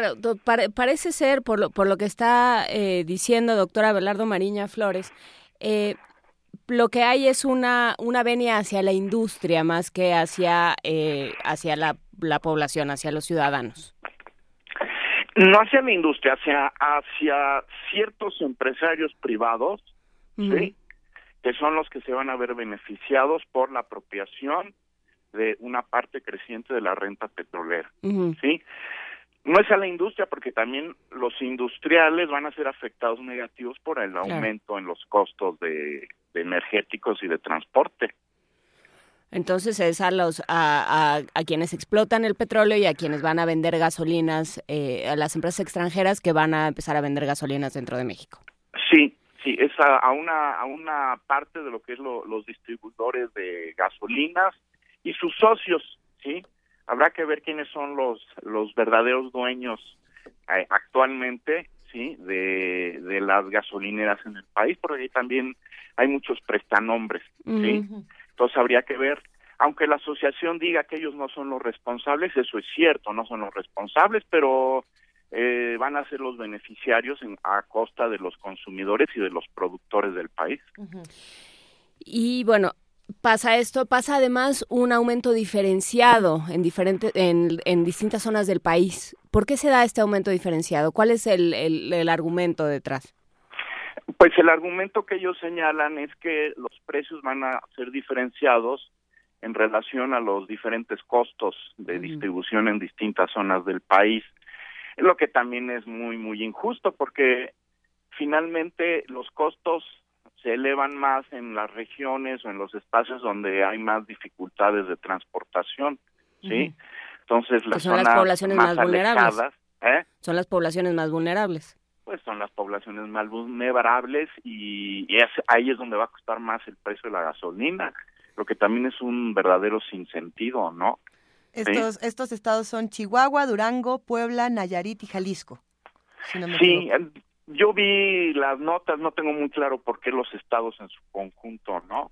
Eh, pero dentro de la lógica que ellos señalan, pues también va a haber precios diferentes según distintas regiones, ¿no? Y repito, pues los, los lugares donde sea más costoso, sí, a lo mejor son lugares donde la población es más vulnerable y eso no importa dentro de este esquema que nos están planteando, ¿no? Eh, aquí tenemos la, información de, donde será más cara precisamente son estos estados que acabamos de mencionar, donde será más barata es en Yucatán, Campeche, Tamaulipas, Veracruz y Quintana Roo. Ahí queda ese contraste para que lo analicemos en un futuro, doctor, pero tratando de, llevar también esta conversación para todos los que nos escuchan y que a mí me ha tocado leer muchísimo y estoy segura de que usted también, hay muchas personas que dicen, pues es que a mí no me va a afectar porque yo no tengo coche, entonces eh, háganle como quieran ustedes que manejan y que contaminan la ciudad, pero, pero la gasolina gasolina afecta muchísimas cosas y este aumento va a afectar eh, de todo para los ciudadanos. ¿Qué, es lo que vamos a ver primero en las próximas semanas? Pues mire, lo primero que va a haber es aumento en, el transporte de personas, ¿no? Seguramente. Bueno, taxis en general, ¿sí? Eh, pero en general en todo el transporte. Entonces, sí, y de manera inmediata los que tienen automóvil privado van a van a ser afectados. Pero repito, este, la gasolina es un, un energético que es fundamental para la marcha de toda la economía, ¿sí? Entonces, en última instancia, todos vamos a ser afectados, no necesariamente de manera directa, pero, pero sí indirectamente, y esto se va a ver con el aumento de la inflación. Y, y bueno, a ver, pasa varias cosas. Por otro lado, hay un problema no resuelto de robo de combustibles y de ordeña de ductos. ¿no? al que también le, le, achacaron en un momento en el que todo el mundo daba explicaciones. Eh, la escasez, La escasez, ¿no? Y, y, y no se están, no parece que se estén tomando medidas. Pues no, porque vivimos en el país de la, de la impunidad, ¿no? El robo a gran escala de, de gasolina de los ductos no se puede explicar si no hay complicidad con funcionarios locales. Sobre todo en esas cantidades. Pues claro que sí, porque eh, el, el robo de gasolina de los ductos se puede detectar por parte de, de los mecanismos que controlan el flujo en los ductos, ¿sí? Entonces, una toma clandestina no es algo que, que se pueda hacer con, con fácilmente, ¿sí? Eh, entonces, necesariamente hay complicidad por parte de funcionarios de distintos niveles eh, para que esto no se controle, ¿sí? Pero repito, vivimos en el país de la impunidad, ya vemos que cada gobernador saliente, de repente se descubre que se robó todo el dinero durante seis años, ¿sí? Durante seis años no pasó nada y de repente todos, eh, al final, ya que van saliendo, se descubre que son unos corruptazos, ¿no? Eh, es parte de un sistema de corrupción total. Entonces sí, eh, este elemento de ordeña de ductos eh, no se ha resuelto, pero no se va a resolver mientras no se acabe la impunidad en este país. Y, y mientras no haya estas acciones de Hacienda, o sea, porque porque de pronto decir, bueno, esto fue Hacienda, este hubo una serie de cálculos, ya sabían que eso iba a suceder, ya sabían que se iban a encarecer las gasolinas, ya sabían que se iba a encarecer, por lo tanto, todo lo demás. Sube, eh, anuncian un aumento al, al salario mínimo que pues que se dio un aumento de siete pesos que bueno eh, lo anunciaron muy de manera muy ostentosa no porque bueno pues es un aumento de siete pesos. Porque con eso ya pueden comprarse la gasolina más cara pero pues en realidad no. Entonces eh, cómo cómo se entiende un estado que funciona un gobierno que funciona así y cómo se entiende en un año eh, donde estamos a dos años, en un momento en el que estamos a dos años de las elecciones presidenciales. ¿Cómo, ¿Cómo se entiende un gobierno que funciona así, para empezar? Yo creo que, miren, el, problema es un gobierno que ha perdido legitimidad, cualquiera que haya tenido, de manera acelerada. ¿sí? Eh, en el plano político, en el plano económico, está siendo, está resultando un, fra un fracaso este gobierno. Eh, yo creo que ellos están muy conscientes y han tomado la decisión de que esa pérdida de legitimidad no la van a poder recuperar. Entonces están tomando esta, este conjunto de medidas, incluso lo de la liberalización de las gasolinas, del mercado de gasolinas, eh, estaba planteado para más adelante, lo adelantaron. Parece ser, yo he leído algunas notas al respecto. Eh, yo creo que están conscientes de que son están tan desprestigiados que es imposible recuperar confianza del pueblo. Entonces van a aplicar todas estas medidas ya sin importarles en lo más mínimo el prestigio del gobierno. Eh, aquí hay un elemento que es muy peligroso. Por el otro lado, se está también planteando las reformas eh, a, la, a la normatividad de operación del ejército en el país, ¿sí? Eh, y eso es una discusión que está muy subterránea, pero que tiene puede tener implicaciones muy graves en, en términos de militarizar sí la vida social y política del país, porque dentro de las medidas que se están proponiendo es eh, que el, el, ejército pueda participar sí eh, en términos de la noción de seguridad nacional sí la noción de seguridad nacional a lo que alude es cuando hay conflictos sociales y políticos. Lo que sería gravísimo, esa, esa doctrina de seguridad nacional fue el fundamento legal de las dictaduras militares en América Latina durante los 60 y los 70 y se revirtió. Bueno, en México está, el ejército está planteando esa propuesta, se está discutiendo y antes de irnos de vacaciones de fin de año, pues parece que el PRI y el PAN van directo a apoyar, ¿no? Y sus partidos paleros esta propuesta. Entonces, yo tengo la idea de que están claros de que están desprestigiados, van a apretar, van a seguir apretando las tuercas porque ya no les interesa y seguramente se está planteando que el año que entra sí vaya a una transición pactada, sí.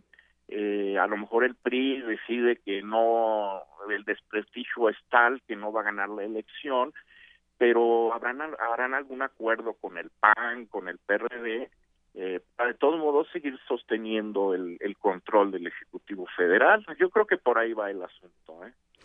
Sí, porque, porque bueno, puede haber una Secretaría de Hacienda que tome una serie de decisiones, pero ¿dónde está el Poder Legislativo para hacer algún tipo de contrapeso? Pues el problema es que el Poder Legislativo pues, está controlado por el PRI y por el PAN, ¿no? Hay que, hay que recordar que el sexenio se inició con el Pacto por México. El Pacto por México, la alianza de los tres partidos más grandes, sí, más otros partidos satélites, eh, es el es el contexto perdón dentro del cual se aprueba la reforma energética sí entonces el esquema sigue funcionando más o menos en esa perspectiva. Entonces sí no no hay contrapeso Habrá, habrá que seguir discutiendo a lo largo de estas semanas cómo, cómo se va eh, viendo todo el asunto del gasolinazo. No es el único aumento, no es el único incremento que tenemos en el país. También están las tarifas de luz, por ejemplo, y muchas otras cosas que tendremos que discutir. Eh, cómo va a quedar la inflación, por ejemplo, cómo va a quedar la depreciación del peso. Son muchas cosas que ¿Y cómo pueden causarse este, esta rabia ciudadana? ¿Cómo pueden causarse en una en un trabajo político, en un trabajo que realmente haga que las cosas sean de otra manera. Definitivamente, yo creo que eh, lo primero y el trabajo que ustedes hacen en los medios es muy muy importante, pues es difundir la información y que la gente tenga claro que tenemos que dar una respuesta ciudadana integral. eh, el, el que la, el que yo no tenga auto no se, ha afectado el día de hoy por el aumento en el precio de la gasolina, eh, hay que informar a la gente y analizar el asunto porque como decíamos el impacto va a ser para todos aunque sea de manera indirecta. Y tenemos que aprender como sociedad civil a, a actuar a reflexionar más allá de nuestros intereses eh, muy individuales no y desgraciadamente eso es a lo que le apunta el gobierno con estas medidas. Apuntan, apuestan a que la respuesta eh, va a ser una respuesta parcial, localizada, focalizada y que no va a trascender.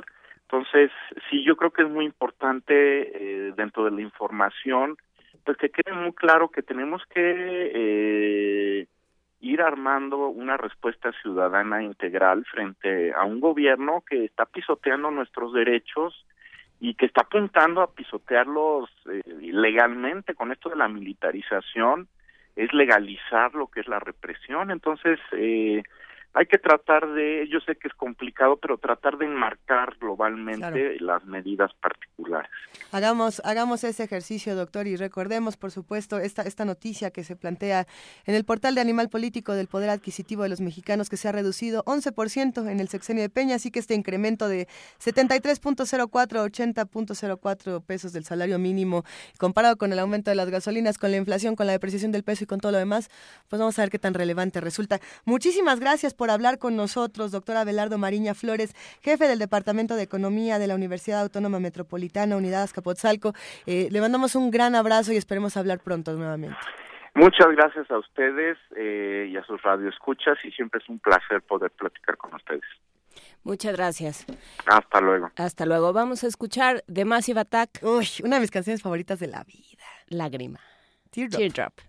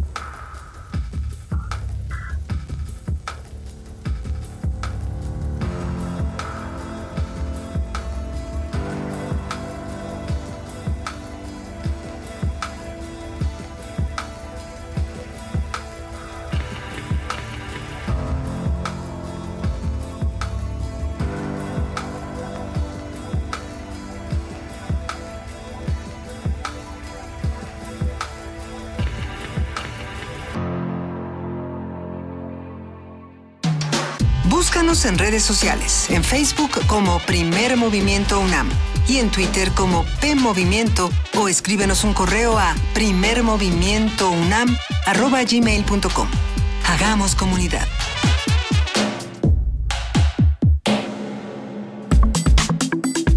Nota Internacional. Obama, presidente de Estados Unidos, anunció la expulsión de diplomáticos rusos de su país como sanción por los ciberataques que atribuye al presidente ruso Vladimir Putin durante la pasada campaña presidencial. Por su parte, Putin desistió de responder a las medidas del mandatario estadounidense y afirmó que esperará al 20 de enero, fecha en que Donald Trump tomará posesión del cargo. O sea, básicamente tú ya, tú ya no me mandas. Fue su. Esa fue la respuesta. Esta decisión de Putin llama la atención porque contraviene la costumbre soviética de responder de manera recíproca a las acciones estadounidenses. Eh, ya, ya no sabemos qué está pasando en, este mundo, pero es interesante descifrarlo. Está, es, es interesante sobre todo tomar en cuenta el, papel que está tomando Rusia en este momento, de manera geopolíticamente el lugar que está ocupando Rusia como oh, frente a China y eh, como parte de de quien está destrabando a la región o está pretendiendo destrabar a la región árabe. Haremos un análisis de las medidas anunciadas por los dos gobiernos, las implicaciones y los escenarios que abren ante la inminente toma de posesión del nuevo gobierno. Nos acompaña en esta conversación en su cumpleaños y se lo agradecemos muchísimo el doctor Adolfo Laborde, profesor investigador del Instituto Tecnológico de Monterrey, Campus Santa Fe. Él es especialista en temas de política internacional, cooperación internacional, relaciones económicas internacionales y es conocido de este programa. Muchísimas gracias, doctor Laborde, por estar esta mañana con nosotros. No, gracias a ustedes. Qué mejor de, eh, manera de festejar mi cumpleaños que, ¿Que hablando de Putin con ustedes. Sí, y hablando de Putin, por supuesto, un tema muy candente, complicado, porque rompe con el paradigma de lo que sería eh, el balance de poder que conocíamos hasta hace unos meses y que hoy en día, como bien lo comentas, en términos de geopolítica, se ha transformado y ha tenido o ha, tomado matices muy diferentes que eh, amerita irnos a la historia, analizar las coyunturas internacionales para poder descifrar qué es lo que está pasando por la mente de Putin y qué podría pasar en la nueva política exterior de los Estados Unidos hacia este país tan complicado de entender y también tan interesante. Es, es interesante porque la reacción de Putin ah, para muchos es inesperada y para otros no. Eh, pero, pero ¿qué pasa también con Barack Obama? Que ya va de salida y, bueno, pues las críticas han llovido por todos lados, pero también eh, los no te vayas. Es, es, una situación muy compleja la que le está ocurriendo a Barack Obama también con la próxima llegada de Trump. ¿Cómo vemos todo esto? Bueno, mira, el, el tema de, de, los ataques eh, cibernéticos eh, y por supuesto lo que esto, perdón, lo que esto influyó en el proceso electoral de los Estados Unidos es un tema que eh, a Barack Obama y no solamente a él, sino a todos los republicanos y demócratas les, les, les, interesa, porque es un tema interno donde los elementos externos, en este caso la influencia de los eh, eh, rusos, ha tenido un impacto positivo o negativo para alguna de las dos partes. Entonces, el, es un enojo, es, una cuestión de orgullo personal, de orgullo partidista, y eso va a cambiar el rumbo de los Estados Unidos en los próximos cuatro años. Tiene razón el, presidente Obama en manifestar, en tener este tipo de, eh, respuestas muy rígidas que me parece que se había tardado porque esto se viene manejando desde el mes de noviembre. Sin embargo, hasta hace una semana se conocieron los resultados del informe del FBI y de la CIA en donde apuntan y esclarecen que sí hubo eh, una participación de algunos operadores cibernéticos rusos. Entonces es natural ver esto.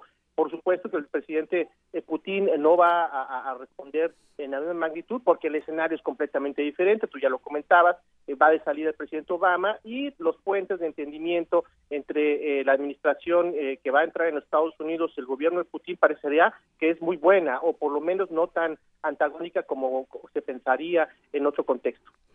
Sí, parece que eh, esas, esa idea que teníamos del mundo, de, cómo se dividía el mundo entre Estados Unidos y Rusia y de cómo Rusia era este villano favorito para Estados Unidos, eso, eso se está acabando.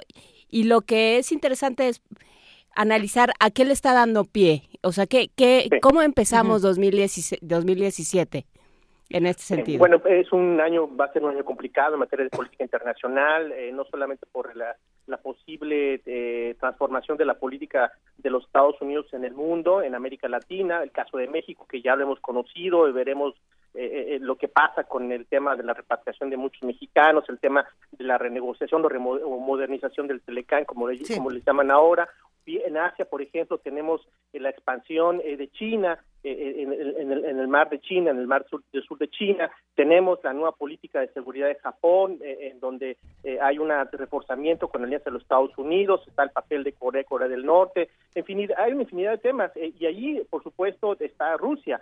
hay un dato que se nos fue, la prensa no lo, no lo cubrió, yo lo pude notar porque la prensa china lo, lo, lo, estuvo, lo estuvo siguiendo muy de la mano. Cuando toma posición bueno, cuando son las elecciones en Estados Unidos eh, eh, en, el noviembre del, de este año, año pasado, hubo una gran reunión entre los cancilleres chinos y rusos.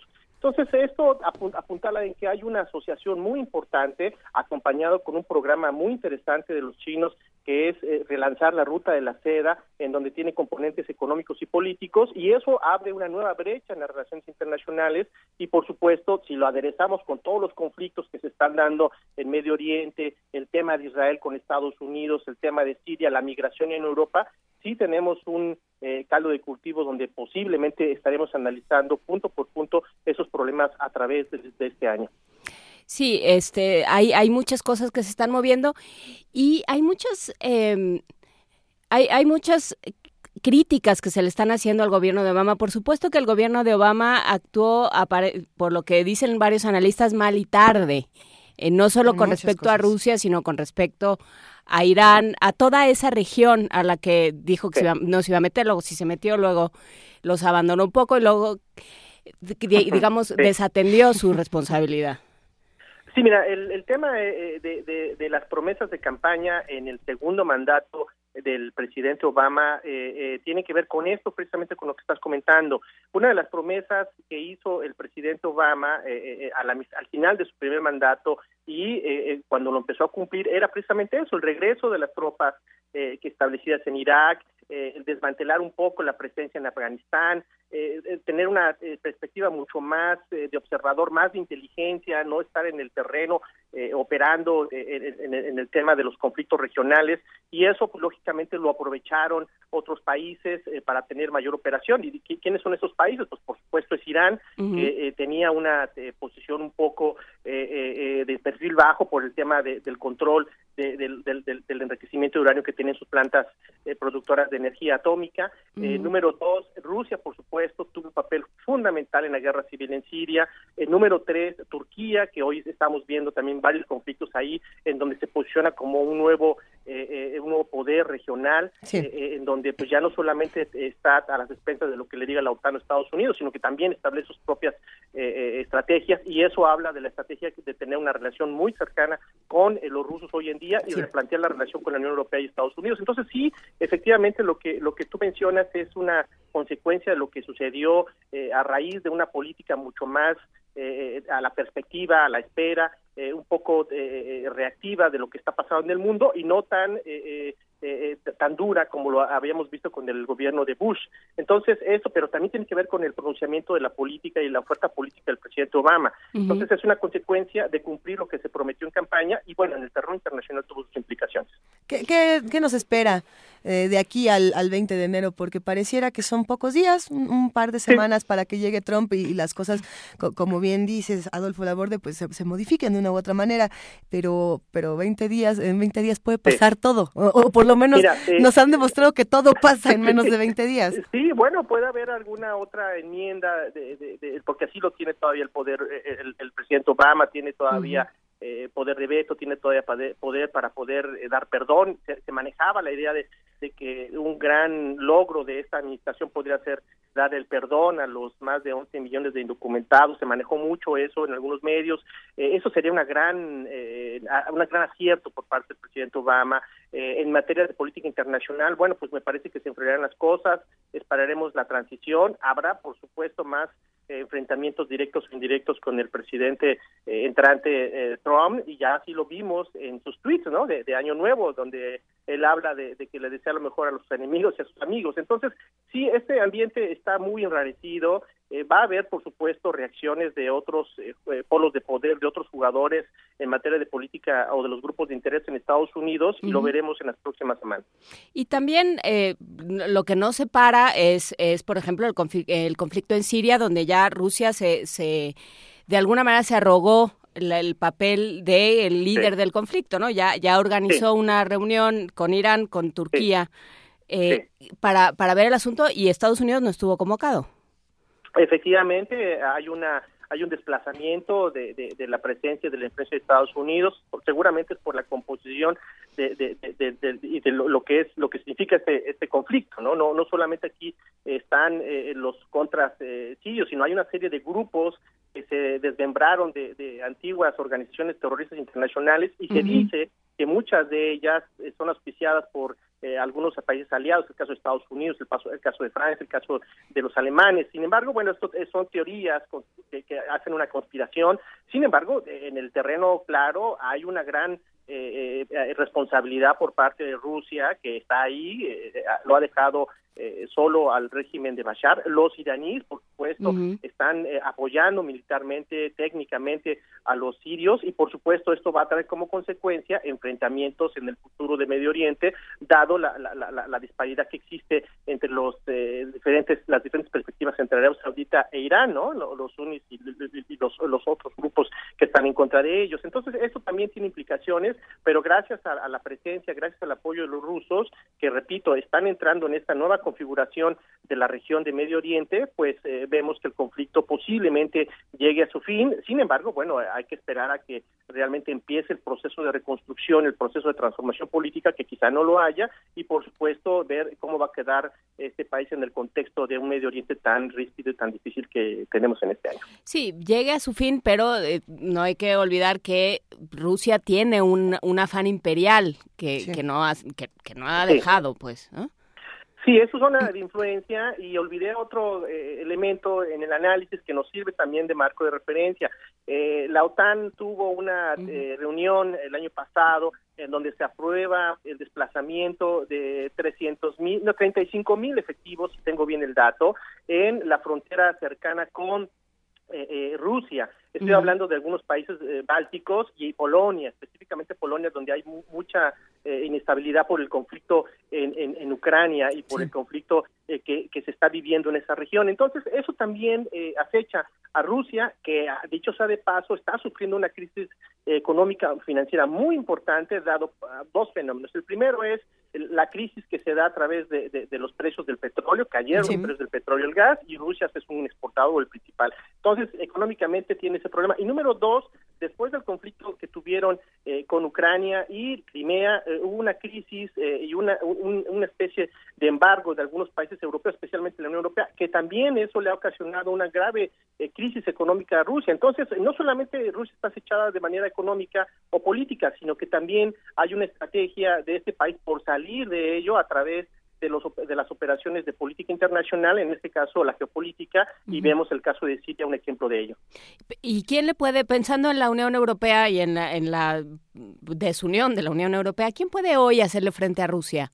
Política y militarmente? Es, una buena pregunta. Es una buena pregunta porque si tú eh, revisas o si revisamos eh, los planteamientos de Donald Trump en materia de política de seguridad regional e internacional, pues una de las de ellas es que pues que se defiendan solos, así vulgarmente lo ha dicho, o bien que contribuyan a los gastos de defensa en el caso de Japón y en el caso de Corea. Entonces eso, eh, repito, va a cambiar un poco también el espíritu de la Unión Europea. ¿Quién podría? Pues la OTAN, por sí sola, pues es una fuerza multinacional que podría hacerle frente, no tiene la capacidad para enfrentar eh, sola a, Rusia eh, sin Estados Unidos. Eh, gran parte de, la estrategia y del desplazamiento de los misiles de defensa tierra-aire que tienen son de, fabricación estadounidense, los tienen en Polonia y próximamente se pueden desplazar en, los países bálticos. Entonces, si Estados Unidos se repliega de la OTAN, quedaría un vacío de poder nuevamente y daría pie a un conflicto regional en Europa. Alemania, el ejército de Alemania no es competitivo, los franceses tienen un ejército que es el quinto del mundo, pero que tampoco podría tener la capacidad táctica para vencer a los eh, rusos. Sin embargo, pues si hablamos de una fuerza eh, multieuropea, posiblemente podríamos tener un conflicto eh, eh, convencional, pero bueno, no deseable, ¿verdad? Entonces sí se pone muy complicado. Una declaración de, este, de esta magnitud del presidente entrante de Donald Trump sí cambia la perspectiva de lo que conocíamos, los equilibrios viejos de poder en, el contexto de Europa, pero bueno, pues ahora vamos a esperar el 20 de enero para ver si se cumple o solamente era una retórica. Sí, que ahí además se junta con una falta de liderazgo enorme en la Unión Europea y con eh, un con un otro poder que es China, que tampoco está, está muy dibujado en términos de alianzas. No, por supuesto, mira, eh, lo que yo comentaba hace un momento de la ruta de la seda, eh, el One Belt, One Road que ellos le llaman, es un programa de, geoeconómico, geopolítico, en donde se plantea trazar un ferrocarril de, de China desde un eh, puerto que se llama Yibu hasta Madrid, ¿no? Eh, para tener una ruta comercial en donde las mercaderías podrían llegar en 15 días. Eh, y eso va, consigo también acompañado de un proceso de expansión económica, donde de China ha regresado, ha puesto sus, sus ojos en los países de Asia Central, eh, en donde estos países que eran antiguas eh, eh, repúblicas soviéticas pues están ansiosas de tener ayuda porque están prácticamente en un proceso de empobrecimiento. Entonces China ha ofrecido esa ayuda a través, por supuesto, de ciertas de cierta presencia económica y política y eso le permitirá a, a Rusia, a China, perdón, tener un rol muy importante. Pero esto no se va a complementar si Rusia no está de acuerdo porque Rusia tradicionalmente ha tenido una influencia en estos países y deberá haber una comunión entre, entre estos dos naciones para que se genere esta estrategia. Y esta estrategia no solamente es terrestre, sino también marítima. Y ahí es donde vemos el poderío de China eh, con el lanzamiento de dos eh, portaaviones, un portaavión eh, muy importante que, que podría tener una amenaza geopolítica en dos vertientes. La primera es eh, los conflictos territoriales que se tienen con Japón eh, eh, por unas, unos islotes, en cualquier momento puede haber una guerra ahí, y número dos, los conflictos territoriales que se tienen con Vietnam y Filipinas. Filipinas, también otro tema muy interesante, con el nuevo presidente Rodrigo ha declarado que se aliará a China y dejará eh, y sacará a los norteamericanos eh, eh, a la manera de lo posible de su territorio, rompiendo una alianza desde que viene desde la Segunda Guerra Mundial. Entonces, sí, el panorama también en Asia se complica muchísimo porque China, digamos, tiene un interés de mantener una esfera de influencia cada vez mayor y sus vecinos están muy espantados. Otro elemento que también hay que aderezar eh, en este análisis o agregar en este análisis es el tema de la política de, la China única. ¿Qué significa esto? Que Estados Unidos el presidente entrante Donald Trump rompió la tradición desde 1979 de tener una interlocución política con Beijing, hablando con la presidenta de Taiwán. Entonces, Taiwán se considera, por parte de la óptica de los chinos, una, un territorio, una provincia más, y, los taiwaneses se sienten independientes. Hay una alianza de seguridad entre Estados Unidos y Taiwán que también podría fracturar la paz en la región que eso puede dar pie a un conflicto mayor. Entonces, también es otro otro elemento. Hay muchos, eh, eh, este, hay, hay un rompecabezas que hay que unir y que uno uno a otro están concatenados y que tiene que ver, eh, por supuesto, en la transformación de los jugadores de poder en el contexto internacional. China quiere tener un mayor rol, los rusos ya lo están teniendo y los Estados Unidos no saben qué hacer con su supremacía o su influencia en las relaciones internacionales. Y, ya que estamos en, en el combo cumpleañero de hablar de reconfiguración políticas europeas y, estadounidenses.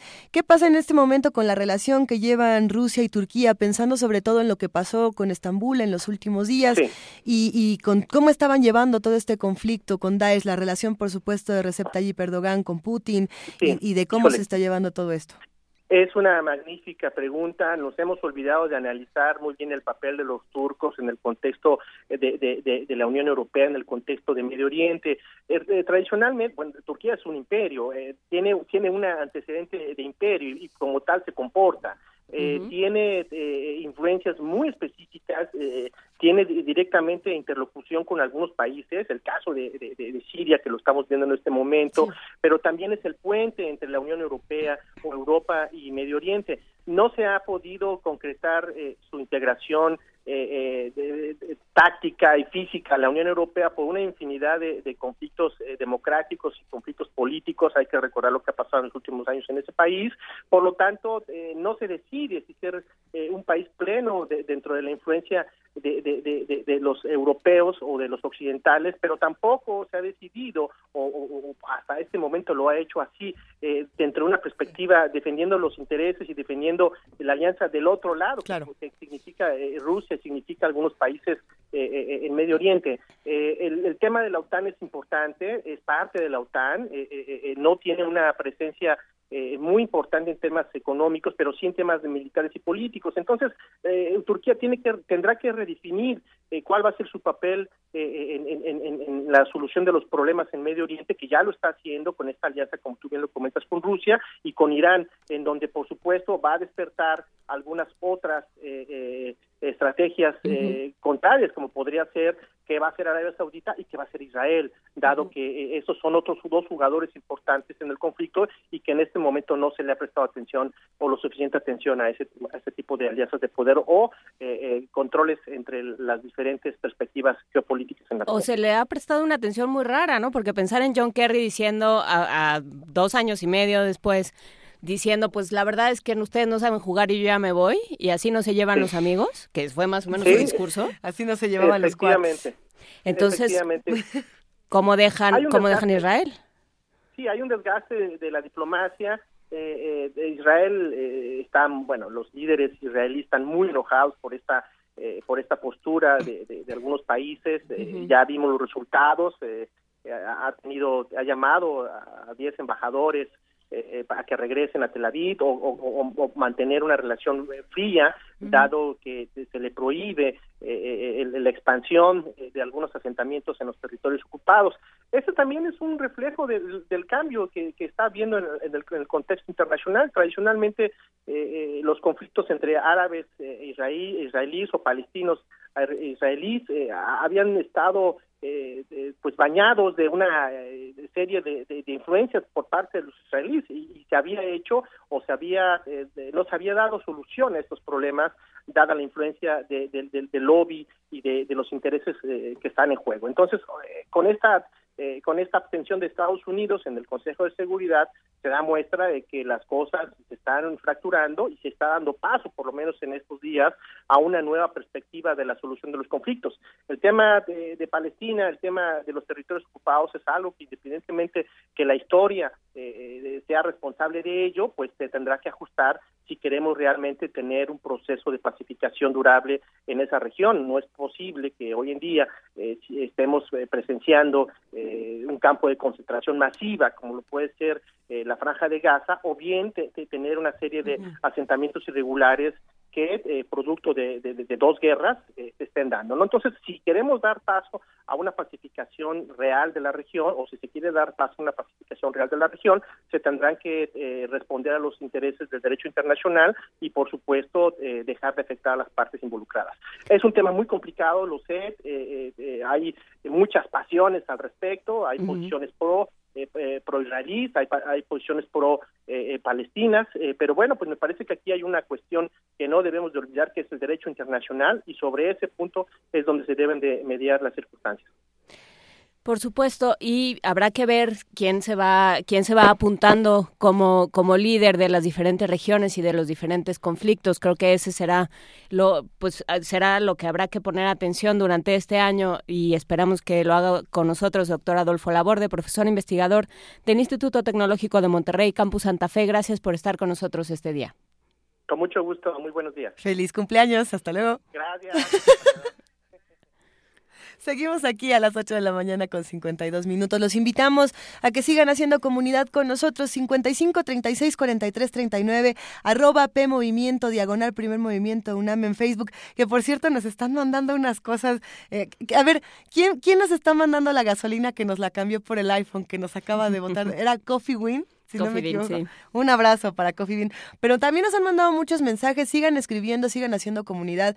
Eh, los leemos con toda la atención. Hay algunos que entendemos más que otros porque Twitter y sus abreviaturas extrañas luego no nos permiten llegar al fondo de las cosas. Nos pueden mandar muchos. No tienen que condensarlo todo en un solo tweet. Si quieren escribirnos 20, escríbanos 20. De todas formas, aquí vamos a estar leyéndolos todos, Juana Inés. Por supuesto, acuérdense que estamos en el teléfono 5536 4339. Eh, en el correo electrónico una primer movimiento unam arroba gmail.com. Mándenos una postal. Como ya no hay pastorela, ya no nos escriben al correo. Ya no nos escriben al correo, nos sí de pronto, pero no tanto.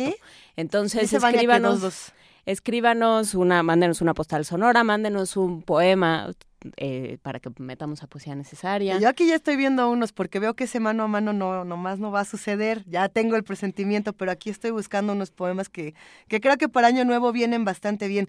Pero manden, si tienen ahorita una recomendación de Año Nuevo, 2 de enero, ¿qué les gustaría escuchar? Yo estoy, yo encontré uno que me parece bellísimo eh, de Allen Ginsberg, ya les iremos contando. Siempre ya no hablamos. decir el burrito sabanero, ya si, si los vemos, si los vemos, van camino de Belén, es su problema, pero ya no queremos seguir oyendo el burrito sabanero. Ah. ya, ya. ¿Por qué? Todavía no es 6 de enero. Hasta el 6 todavía se puede poner el burrito sabanero sin problema. No. ¿Ya no? No. Bueno, ¿qué quieren escuchar de aquí al 6 de enero? ¿Qué recomendaciones? También vamos a hablar más adelante de lecturas para niños. Yo creo que sí deberíamos dedicar un espacio de aquí al 6 de libros para chamacos. Para, para, los reyes. Si los reyes están haciendo su guardadito, pues sí. Yo estoy seguro que los reyes están escuchando y dicen, Loba, a de Verónica Murguía, sí, ya, porque es que el, en la fiesta de Navidad llegó una niña de 15 años y me dijo, es que ya no hay nada que leer. Ya leí todo. Ah, ya leyó todo. Todo. Qué bueno. Ya no hay nada que, se sienta a, contarme qué ha leído. Me encantaría porque yo a mí me falta mucho por leer. Sí, entonces a ver, no, espérate, pero por ejemplo Loba de Verónica Murguía, ah no, ese no. Ah, ya ves, ¿no? Porque claro, con ah. estas sagas que hay ahora de fantasía, bueno, que hay ahora también Tolkien este, en su momento, pero, pero no, con esta cosa de la fantasía distópica, ¿no? Que ahora ya todo, todo le viene en tres, en paquetitos de tres. Y su trilogía de los Juegos del Hambre, región rusa y esas cosas. Eh, divergente y luego unos de, de, las niñas a las que eligen, que nunca entiendo bien cómo... Es que ese todavía no sé cuál, cuál es la Hay uno que son como princesas. ¿Alguien sabe cuál es este? Okay. Ahorita te digo. Este, y luego los de Hosh Hosh y los de no sé cuántas cosas. Ajá. Y entonces, pero pues cuando le empezamos a contar, porque nos atacó a Maya Fernández y a mí, entonces le empezamos a contar. Y luego también, oye, fíjate que necesito un libro para un niño como de tal edad. Y entonces uno piensa, sopa de muñecas. Hablando, hablando de eso, y precisamente eh, nos, nos eh, entró en contacto con nosotros una querida radioescucha que dijo que le había encantado el poema de No, que es un libro para niños que tú compartiste, Juana Inés, que si por favor podíamos repetir de quién era. Es una, es NO y está en Sidcli y es de Alonso Núñez, nuestro poeta de confianza. Bastante divertido. Que se llama NO No. Para, para, empezar a decir que sí, este, este año 2017. A ver, tenemos notas de, de, la universidad. Investigadores del Instituto de Biotecnología de la UNAM obtuvieron el Premio Nacional de Ciencia y Tecnología de Alimentos 2016 con el tema de la, de la elaboración artesanal. Esto es muy serio, no me voy a reír, si es serio. Es el tema de la elaboración artesanal del queso cotija. Oye, el queso cotija es una maravilla sí, del mundo. Yo por eso me lo estoy tomando muy en serio porque a mí sí me gusta mucho el queso es cotija. buenísimo. A ver, bueno, elaboración artesanal. ¿Qué es todo esto de lo que estamos hablando? Toda la información la tiene nuestra compañera Cristina Godínez. Va un abrazo para ella. Como reconocimiento a un estudio sobre la microbiota bacteriana del queso cotija, investigadores de la UNAM obtuvieron el Premio Nacional de Ciencia y Tecnología de Alimentos 2016 que otorga una empresa refresquera. La investigación revela que el queso elaborado de manera artesanal por poblaciones de la Sierra de Cotija, a partir de leche bronca, posee características como su aroma y sabor, debido al metabolismo de los microorganismos que lo conforman. Al respecto habla el doctor Alejandro Sánchez Flores, investigador del Instituto de Biotecnología de la UNAM. Se hizo como una muestra global en toda la región de Cotija y bueno, descubrimos que hay más de 500 géneros de bacterias diferentes, aunque hay cuatro bacterias principalmente que se encuentran en la fermentación. Estas cuatro bacterias nunca habían sido encontradas en quesos, en un alimento fermentado como queso. Entonces es una firma característica de lo que es el queso cotija. Y bueno, pudimos descubrir cómo es el metabolismo de estas bacterias y lo que hacen, y por lo cual se explica que no tiene patógenos el queso, es que acidifican mucho el medio. Entonces cuando se están comiendo la leche, se torna muy ácido el ambiente y no pueden crecer patógenos. Pero además producen unas moléculas que se llaman bacteriocinas y esas bacteriocinas son análogos a los antibióticos. Con este proyecto se pretende rescatar un producto tradicional que se produce desde hace cientos de años. Es Alejandro Sánchez parte de lo que queremos hacer con este proyecto es darle un valor agregado al queso cotija y un respaldo científico, con lo cual la gente puede estar segura que está consumiendo un alimento inocuo. Y esto posiblemente le ayuda a los productores no solamente a exportar sus quesos, sino para que el consumo nacional también se incremente, ¿no? Y en un momento dado les puede ayudar pues a hacer un marketing científico y en un futuro tal vez si es conveniente obtener la denominación de origen, porque volvemos a lo mismo. Estas bacterias solamente están en el área de cotija y otros quesos que se han infectado en otros lugares se acaban contaminando. ¿Por qué? Porque en otros lugares no existe esta población bacteriana o esta combinación de bacterias que existe en la sierra de Jalisco y Michoacán. El investigador universitario señala que la inocuidad del queso está probada, por lo que se debe apoyar a los productores con el consumo de este alimento. Para Radio UNAM, Cristina Godínez. Primer movimiento. Clásicamente... reflexivo.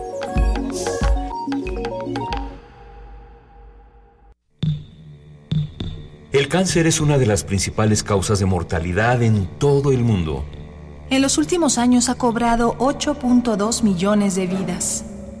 Conoce más sobre esta enfermedad en voz de quienes transitan su sendero. El Camino del Cangrejo.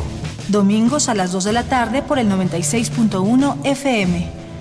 Radio UNAM.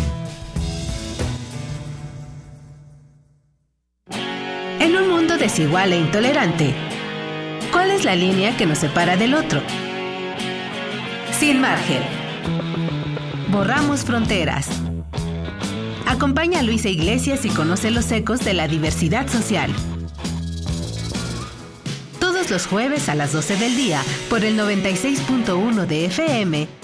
Radio UNAM.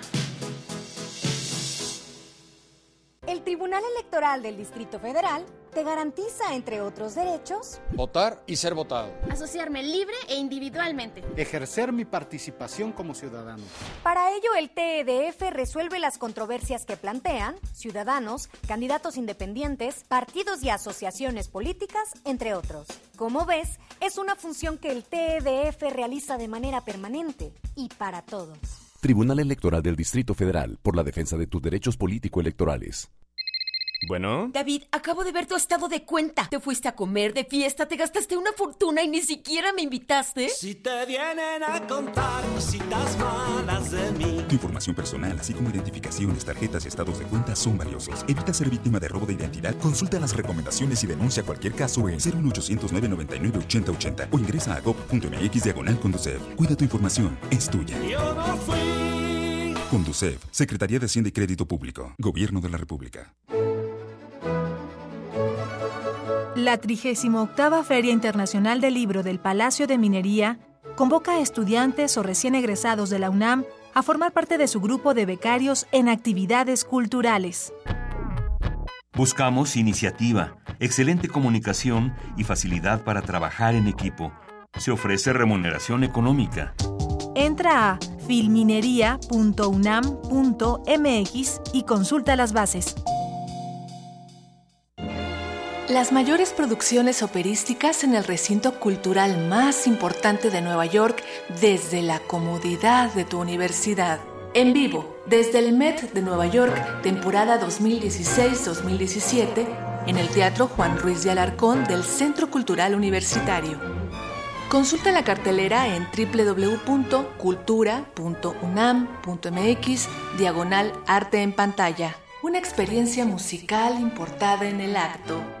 Radio UNAM y Cultura UNAM invitan. Una galería para descubrir sonoridades del mundo poco conocidas. Abre la puerta del Gabinete de Curiosidades. Serie que recupera y analiza audios y grabaciones de diversos archivos sonoros. Domingos a las dos y media de la tarde con Frida Saldívar y Luisa Iglesias. Somos coleccionistas de sonidos. 96.1 de FM. Radio UNAM. Primer movimiento. Podcast y transmisión en directo en www.radiounam.unam.mx.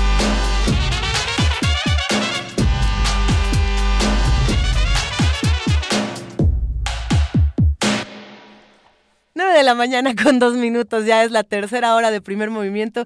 Y Juana Inés, tienes una nota interesante entre tus manos.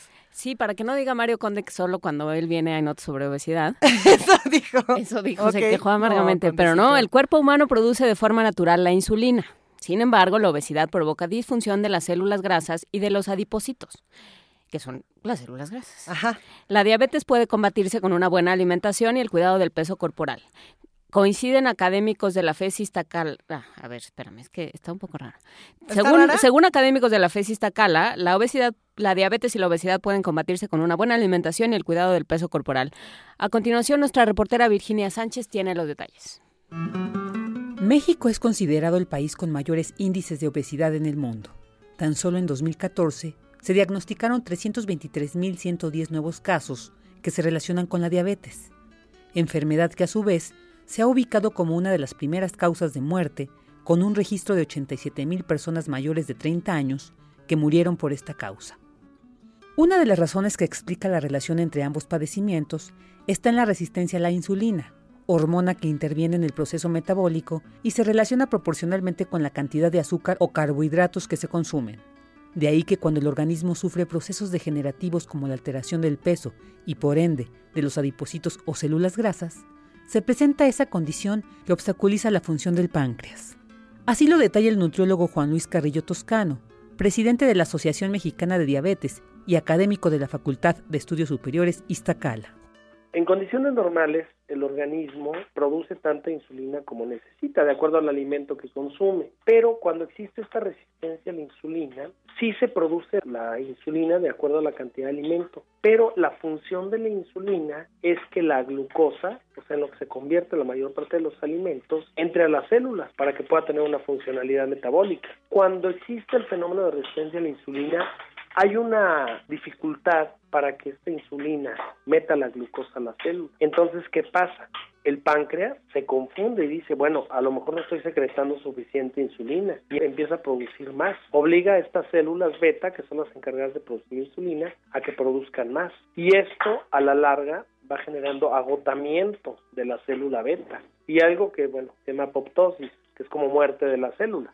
El sedentarismo es otro factor que desencadena el trastorno por lo que es importante desarrollar el hábito del ejercicio que coadyuva a la rápida absorción de la glucosa en las células. El especialista sugiere algunas medidas preventivas.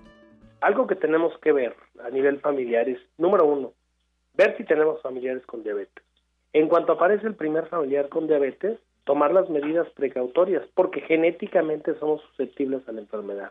Número dos, vigilar nuestro peso. Y esto es muy sencillo. Las personas que cuentan, todos los que son derechohabientes a servicios de salud o a seguro popular, etcétera, tienen en su cartilla de salud una tabla que dice los pesos recomendados para su estatura. Otra medida disminuir la cantidad de azúcares o de alimentos dulces, incluida, muy importante, la fruta. Evitar los famosos atracones, es decir, las sobreingestas de alimentos. Por otro lado, tener una actividad física regular. La OMS recomienda 180 minutos por semana. Esto equivale a hacer 30 minutos de actividad física diaria durante seis días. Además, es importante evitar el estrés porque libera mucha glucosa. Para Radio UNAM, Virginia Sánchez. Primer movimiento. Clásicamente... Universitario. 9 de la mañana con 7 minutos y ya está en la línea para empezar este año para empezar este año que parece que el futuro nos va a alcanzar, que el destino nos va a alcanzar. Ya está en la línea Rolando Cordera. ¿Cómo estás, Rolando Cordera? Buenos días. ¿Qué tal, eh, Juan Inés, Luisa? Buenos días, felicidades. Felicidades. Que, Pues empecemos bien el año. Yo creo que estamos más allá del destino. ¿Ya lo rebasamos? Yo creo que sí. A ver, ¿y co- ¿cómo vive esto el programa universitario de estudios sobre el desarrollo? ¿Cómo, bueno, cómo por, se lo, hace? por lo pronto lo ha vivido vacacionando todo Ah, bueno. y de manera integral. Así que no puedo hablar por el programa en este momento.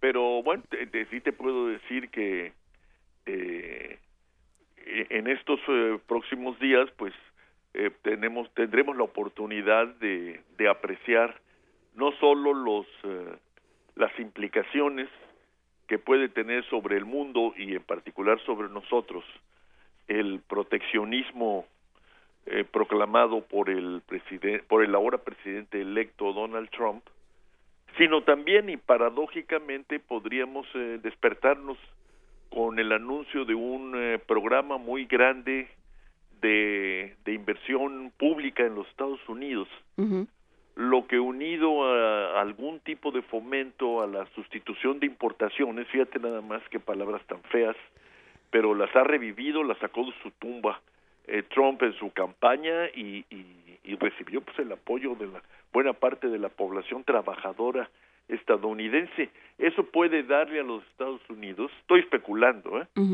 eh, un impulso no previsto y podemos eh, pasarnos un año, año y medio con un crecimiento eh, esta- económico estadounidense pues por encima del esperado. Eso podría traer repercusiones favorables sobre el comercio exterior mexicano y pues eh, nadie puede eh, eh, negarse a esa posibilidad.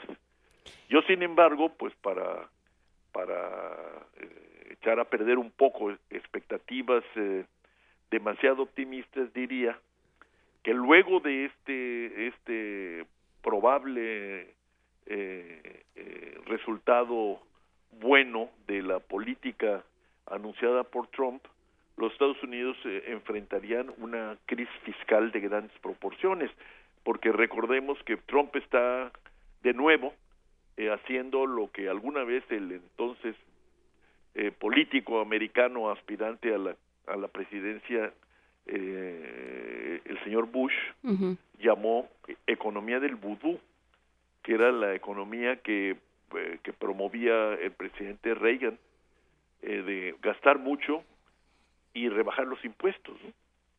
Bueno, eso les abre un hueco a los Estados Unidos que luego lo puede lo puede llevar a, a una recesión y entonces volveríamos a, a lo mismo, ¿no?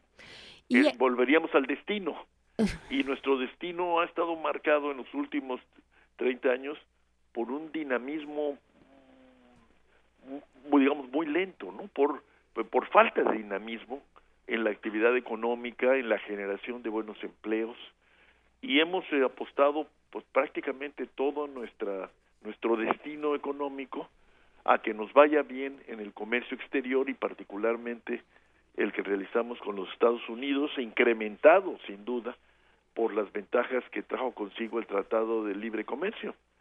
Pero eh, yo creo que deberíamos aprovechar la oportunidad para hacer para recapacitar y meditar sobre los caminos que que no hemos recorrido e incluso sobre caminos que hemos cancelado por decisiones apresuradas y en muchos casos resultado de unos dogmatismos que no tienen nada que ver con, con las ciencias sociales y en particular con la economía. Eh, hace poco sacó un artículo muy bueno el profesor Skidelsky, el gran biógrafo de Keynes, hablando de que los economistas están contra la economía. ¿no? Bueno, yo creo que ya sería el momento de, de aprovechar esta difícil coyuntura eh, ominosa, eh, en principio del todo muy desfavorable, para plantearnos una revisión de lo que dejamos de hacer en los últimos 30 años, de lo que hicimos mal y de lo que tenemos que empezar a hacer con celeridad sin estar pensando tanto en la, esta coyuntura favorable o venturosa de la que hablé al principio. Es decir, tenemos que mirar hacia adentro, no para encerrarnos, pero sí para empezar a, modificar el rumbo de, de la nave mexicana, ¿no? que está navegando pues muy escoradamente. No, bueno, y que empieza el año, lo, lo hablábamos en nuestra nota nacional, empieza el año con un aumento a las gasolinas que se traducirá en un aumento a todo, a todos los productos o a buena parte de los productos en México. Entonces parece que frente a una política de proteccionismo estadounidense hay una de desproteccionismo mexicano. Así es. Ahora, no hay que olvidarnos de una cosa. ¿eh? Uh -huh. este, a mí me parece indignante como a ti el, el gasolinazo famoso, ¿no? Uh -huh. Por, pues, por la manera en que se hizo sobre todo, pero porque además está ocultando una situación que formaría parte eh, de esto que estoy yo sugiriendo, de este redescubrimiento de nuestra economía política.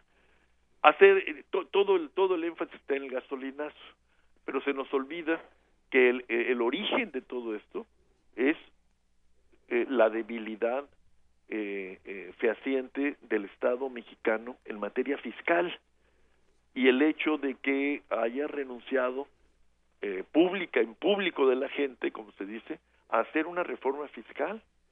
Yo creo que a, puede podemos o no criticar el gasolinazo, yo lo criticaría junto con ustedes, uh -huh, sí. pero no olvidemos que el origen de este gasolinazo está en el hueco fiscal enorme en el que hemos vivido desde hace muchos años al renunciar a la reforma fiscal y al renunciar al, al, al, a un buen manejo de la deuda para financiar la inversión pública y por esa vía impulsar el crecimiento económico del país. Yo digo que esos son los términos de la nueva ecuación, que además no está nueva, que deberíamos tratar de, de poner en juego. Sí, parece que frente a los problemas de desigualdad y de crecimiento de pobreza que, que vimos el año pasado, uh -huh. que se nos fueron presentando en cifras cada vez más determinantes y más espeluznantes el año pasado, la, la respuesta no, no, la respuesta del gobierno no es, no, no casa, digamos, no es simétrica, ¿no? no o sea, si tienes no, un problema de desigualdad, ¿cómo, sí. cómo oradas una vez más ese, esa diferencia? ¿Cómo haces más, más grande esa brecha? Bueno, así es. Bueno, es que eh, vuelvo a, al, al, al, principio. Este, hay que volver a lo básico, como dicen eh, muchos economistas, pero lo básico no es el mercado, ¿no? Uh -huh. Lo básico no es el gasolinazo, no es el, el, el, el, el llegar, como dice el, el presidente del PRI, que por fin vamos a tener precios reales del combustible, ¿no? Bueno, esas son este supercherías, ¿no? Lo que lo que lo que tendríamos que asumir y reconocer en, en para responder a, a, tus términos es que no vamos a superar ni pobreza ni indefensión ni desprotección con un sistema económico que no genera buen empleo en el sentido de bien pagado y, y bien protegido, ¿no? Uh -huh. Entonces, este lo, lo básico es el trabajo, el empleo de la gente y, el, y la, a la economía y a los planes económicos tenemos que evaluarlos a partir de estos criterios, si dan o no claro. eh, empleo suficiente y, y, y, y progresivamente mejor. Eh, de todo eso nos, nos, olvidamos en esta furia, digamos, globalizadora que se convirtió en una especie de frenesí. Bueno, yo creo que, que si algún servicio le está haciendo Trump al mundo y a nosotros en particular, es que nos ha hecho despertar un poco abruptamente de ese de esos sueños, de esas fantasías, ¿no? y entonces un poco de realismo histórico no nos haría mal, ¿no? Para empezar el año. Sí, pero a, pero a quién le corresponde caer en cuenta de eso, a digamos. nosotros, a nosotros. Porque lo que hablábamos también eh, en, en la nota nacional es dónde están los contrapesos, o sea, dónde está frente a un gobierno que propone 20% de aumento a las gasolinas, ¿dónde está el contrapeso que dice no? ¿No? Así no Eh, puede ¿dónde ser la política social. que diga no? Es que el, el contrapeso no está en decir no al gasolinazo.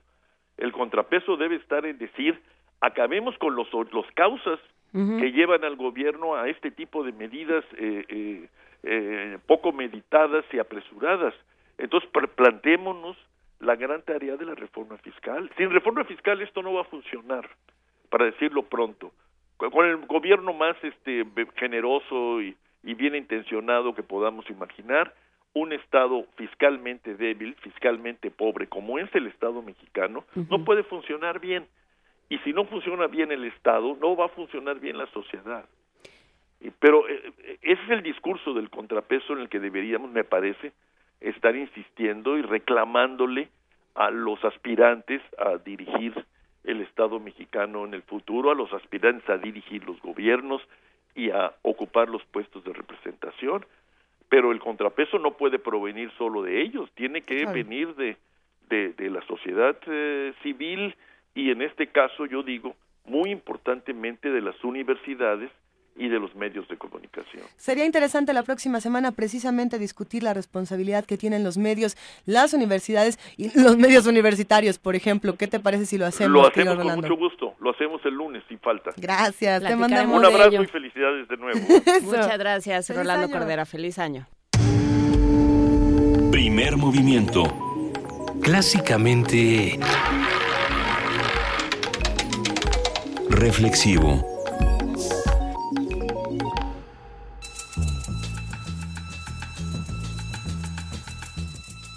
Es hora de poesía necesaria.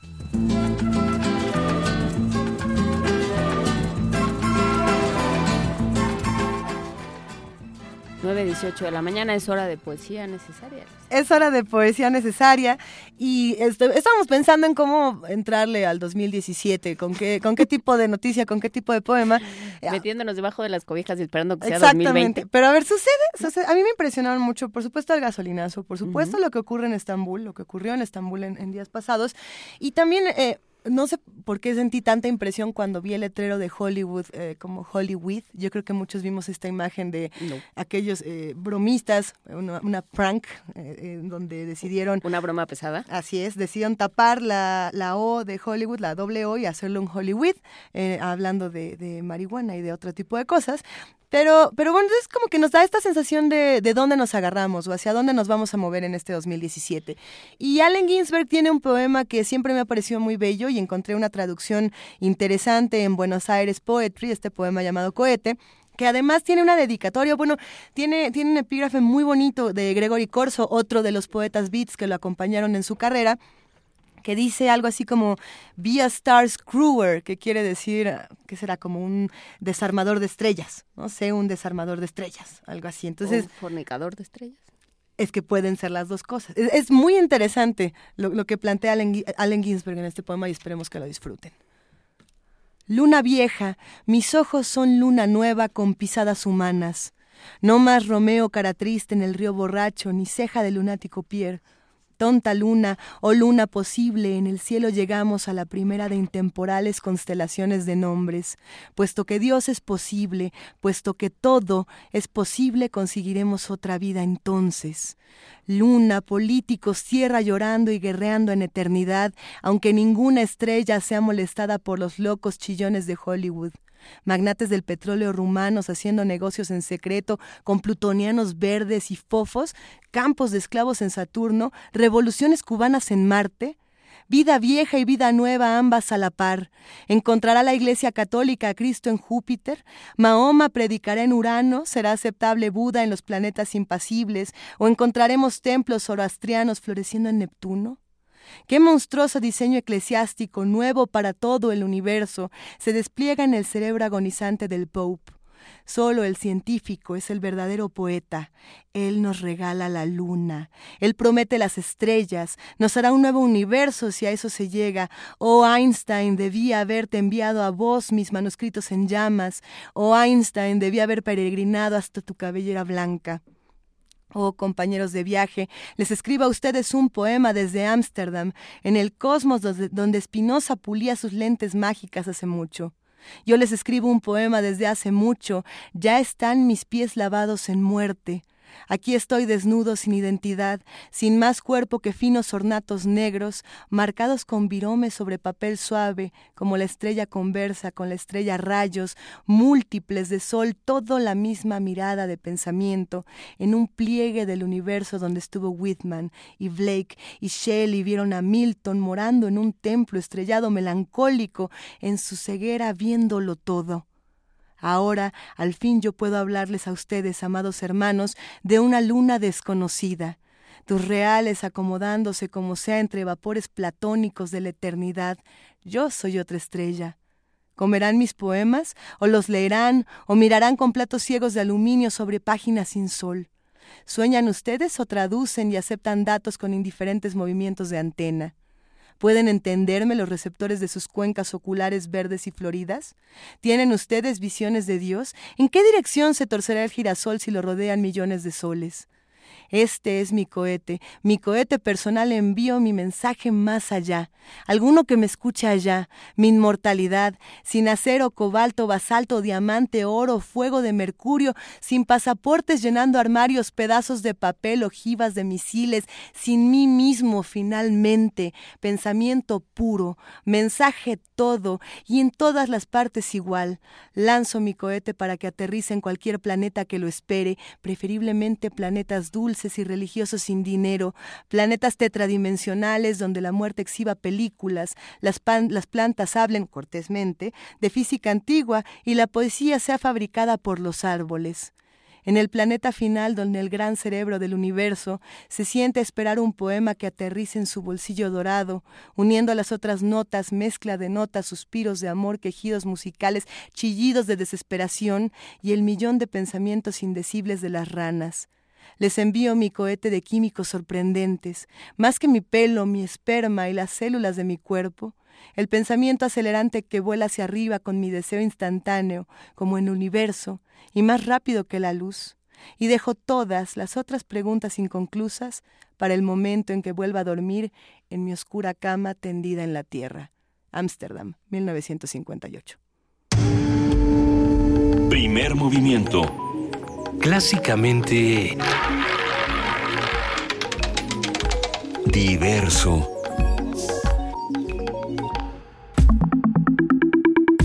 La mesa del día. Se denomina Dreamers a los 2.1 millones de indocumentados que llegaron a Estados Unidos siendo niños. La cifra estimada de indocumentados en ese país asciende a 11 millones, de los cuales 6.5 millones son de origen mexicano y más de un millón de este 6.5 lo integran menores de edad. Aproximadamente un millón de Dreamers puede beneficiarse de la acción diferida, DACA por sus siglas en inglés, ordenada por el presidente Barack Obama el 15 de junio de 2012, en la que se establece que no serán deportados y podrán solicitar permiso renovable de trabajo por dos años. Además, podrán pedir un número de seguro social y en la mayoría de los estados solicitar licencia de manejo. Para obtener este beneficio se debe cumplir con una serie de requisitos de edad, estancia en Estados Unidos, estudios o servicio en el ejército y no tener antecedentes penales. DACA deberá renovarse cada dos años para conservar los beneficios. Y bueno, tendremos una conversación sobre la figura de los Dreamers, qué representan y cómo se anuncia el próximo gobierno. Eh, todo esto, para todo esto nos acompaña el profesor Armando Vázquez Ramos, con quien ya tuvimos la oportunidad de, charlar y es muy interesante este tema. Él es profesor investigador del Departamento de Estudios Chicanos en la Universidad Estatal de California y presidente del Centro de Estudios California México. Eh, qué gusto, Armando Vázquez Ramos, que estés aquí en la cabina con nosotros. Muy buenos días. Muy buenos días y el gusto es mío.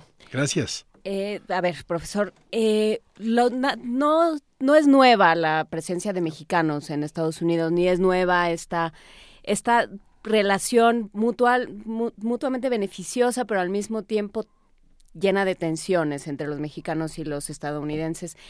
¿Cómo se ha vivido en los últimos años? ¿Por qué dedicarse al tema chicano? Bueno, creo que la historia eh, se comienza con la toma del territorio, o sea, era solamente una nación de 25 años, digamos, cuando comienza México, 1821, hasta la invasión de Estados Unidos en, el, en 1846. Ah, era México. Y sigue siendo México desde el punto de vista de nosotros que vemos esto como una relación que no puede ser separada o ignorada tanto la historia como la geografía.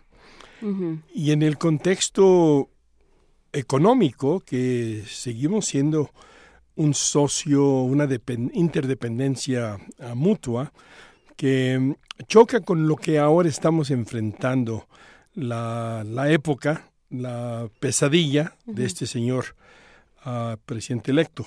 Uh, y me preguntas, ¿por qué enfocar en lo chicano? Bueno, pues es que tenemos la raíz, tenemos yo personalmente una historia casi de 50 años de activismo, de, desde cuando comienza este concepto, esta identidad, la ideología de los chicanos en los 1960, que nace del movimiento estudiantil uh, en los 60, que coincide con el movimiento y la represión del movimiento estudiantil aquí en México. Pero que sigue evolucionando hasta hoy en día esa identidad.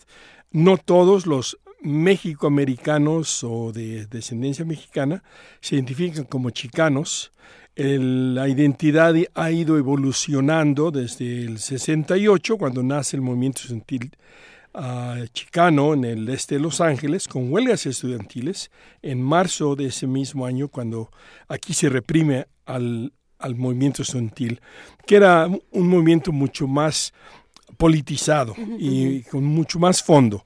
El movimiento estudiantil de los chicanos en el 68 era simplemente para hacer reformas de educación, para tener el derecho a acceder a la universidad y de ahí nacemos personajes como, como su servidor, que estuvimos involucrados en eso desde el comienzo, para abrir las puertas de la educación como la mejor oportunidad de poder superarnos. Y eso es lo que seguimos todavía luchando.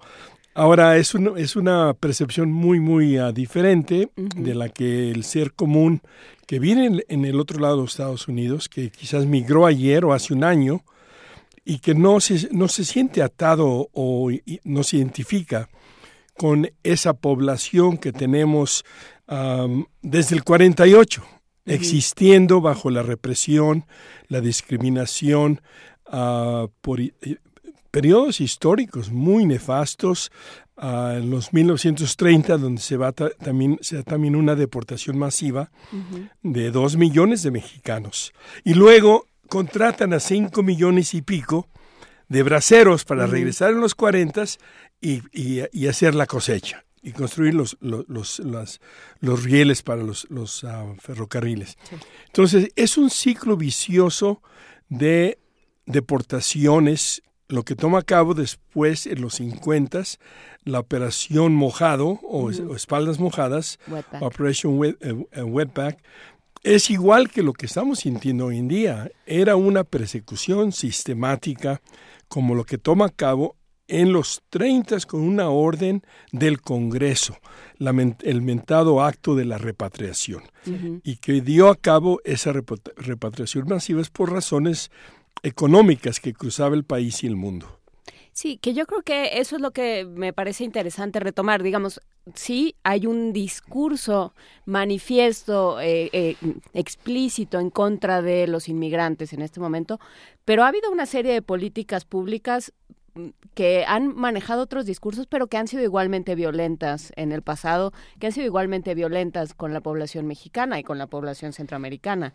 Pienso en, en la cantidad de deportados que hubo con, con Obama. Con Obama. Pienso en la, el, el cierre de muchas oportunidades, la clausura de muchas oportunidades que hubo para los mexicanos en Estados Unidos. Digamos, no es, no es que, que Trump se cierna como una amenaza que viene de la nada la amenaza ya estaba y la amenaza cumplida. Sí, correcto. Y, y como tú has mencionado, son ciclos viciosos de, uh -huh. de este tipo de racismo uh -huh. y quizás el, el más reciente ciclo es bajo la, la gestión de este señor Obama, a, a, quien yo denuncio en toda ocasión posible como quizás el peor, y también por la esperanza eh, y la mentira, la decepción que representa un personaje que, por, que era el primer presidente afroamericano y que vendió la idea uh -huh. y la mentira de que había esperanza. Con los otros creo fue una tomada de pelo, atole con el dedo, uh -huh. uh, fue totalmente una decepción porque él tuvo la oportunidad de cumplir con su promesa de la reforma migratoria uh -huh. del 2008 al 2010 cuando tenían el control los demócratas uh -huh. de ambas cámaras y lo dejan atrás. Lo dejan conscientemente atrás hasta después de su reelección en el 2012. ¿Por qué? Porque ellos creían que era mejor conseguir la política de la reforma de salud y que los mexicanos, los migrantes, podían esperar. A la misma vez se da a cabo una, una eh, deportación masiva, uh -huh. sistemáticamente de, de 1.500 al día, medio millón al año, y que es una táctica del Partido Demócrata, al que también eh, denuncio por su, su apoyo a las políticas del presidente y que no dan a cabo la reforma migratoria en esos primeros dos años de la gestión de Obama. Entonces ellos se van, se van sobre la teoría de que si pueden demostrar ser mano dura, y que están deportando a los, entre comillas, criminales, que es el mismo, el mismo discurso de Trump, que así, van a poder, así iban a poder ellos demostrar a los republicanos que tenían la responsabilidad y el compromiso de resolver el problema y llevarlos a la, a la negociación de una reforma migratoria cuatro años después ya que fuera reelecto. Bueno, que, este, qué bonito, mientras que están sufriendo millones de personas, porque no es nada más el deportado, son, son la, familia la familia que está fragmentada, que está sufriendo, y que en este caso vemos, obviamente, que se ha podido sobrevivir esa época, y lo que nos espera es, es, una, es un enigma todavía en todos los aspectos, porque este señor uh, Trump es un mentiroso, es un rabioso, es un racista, es un nazista, bueno, todas las cosas, pero no hemos visto hasta el momento una sola deportación de su parte, porque no ha tomado el poder. No puede ser peor que lo que acabamos de sufrir por ocho años. Uh -huh. Y también aquí es donde nace la necesidad, quizás, quizás el lado bueno de, de esta época bajo de Trump, que posiblemente puede unificarnos a nosotros como mexicanos. Porque francamente los mexicanos en el país, desde los gobernantes y los, los legisladores, no nos ven a nosotros ya como mexicanos. Hay una, ya hay un muro. No creo que nos vean, sí, de entrada. Eh, o, o, sea, eh, es como, como un proceso así de, de enajenación. Bueno, ellos ya se fueron, ya no cuentan. Y es una estupidez. Uh -huh. ¿Por qué? Porque los mexicanos no nos vemos como un solo pueblo de 160 millones de mexicanos en ambos lados de la frontera. Somos más o menos 125 en este país, uh -huh. dentro de la República, pero hay 35 millones de raíz mexicana en Estados Unidos. ¿Y qué pasa ahí? Porque claro, pueden todas estas cosas pueden suceder porque no son o sea, todos estos atropellos pueden suceder porque políticamente no cuesta, o esa es la impresión que me daría a mí. Políticamente es muy barato eh, establecer políticas en contra de los de los mexicanos, establecer medidas, prometer eh, acabar con ellos o deportarlos o, o no permitirles o, o, hacer la, de la vista gorda cuando aparecen los Minutemen y los venadean literalmente. Entonces, sí. ¿qué, ¿qué, es lo que pasa? ¿Qué, cómo se cómo conseguir que sean una fuerza política como si son ah, tal vez los cubanos o otro tipo de, grupos raciales de, de, grupos étnicos más bien. Mira sin duda esta época desde la, el comienzo de la campaña de Trump sataniza a los migrantes sataniza a México y sataniza a la población latina en Estados Unidos, sin pelos en la lengua. No hay reacción. No hay reacción del gobierno mexicano, no hay reacción de los líderes políticos en Estados Unidos y no hay una reacción masiva como si hubieran sido las mismas ofensas contra de los negros o los judíos.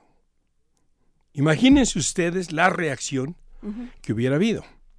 Ahora, lo que los ultraderechistas, los racistas de Estados Unidos han encontrado como un milagro, una bendición, es el vocero.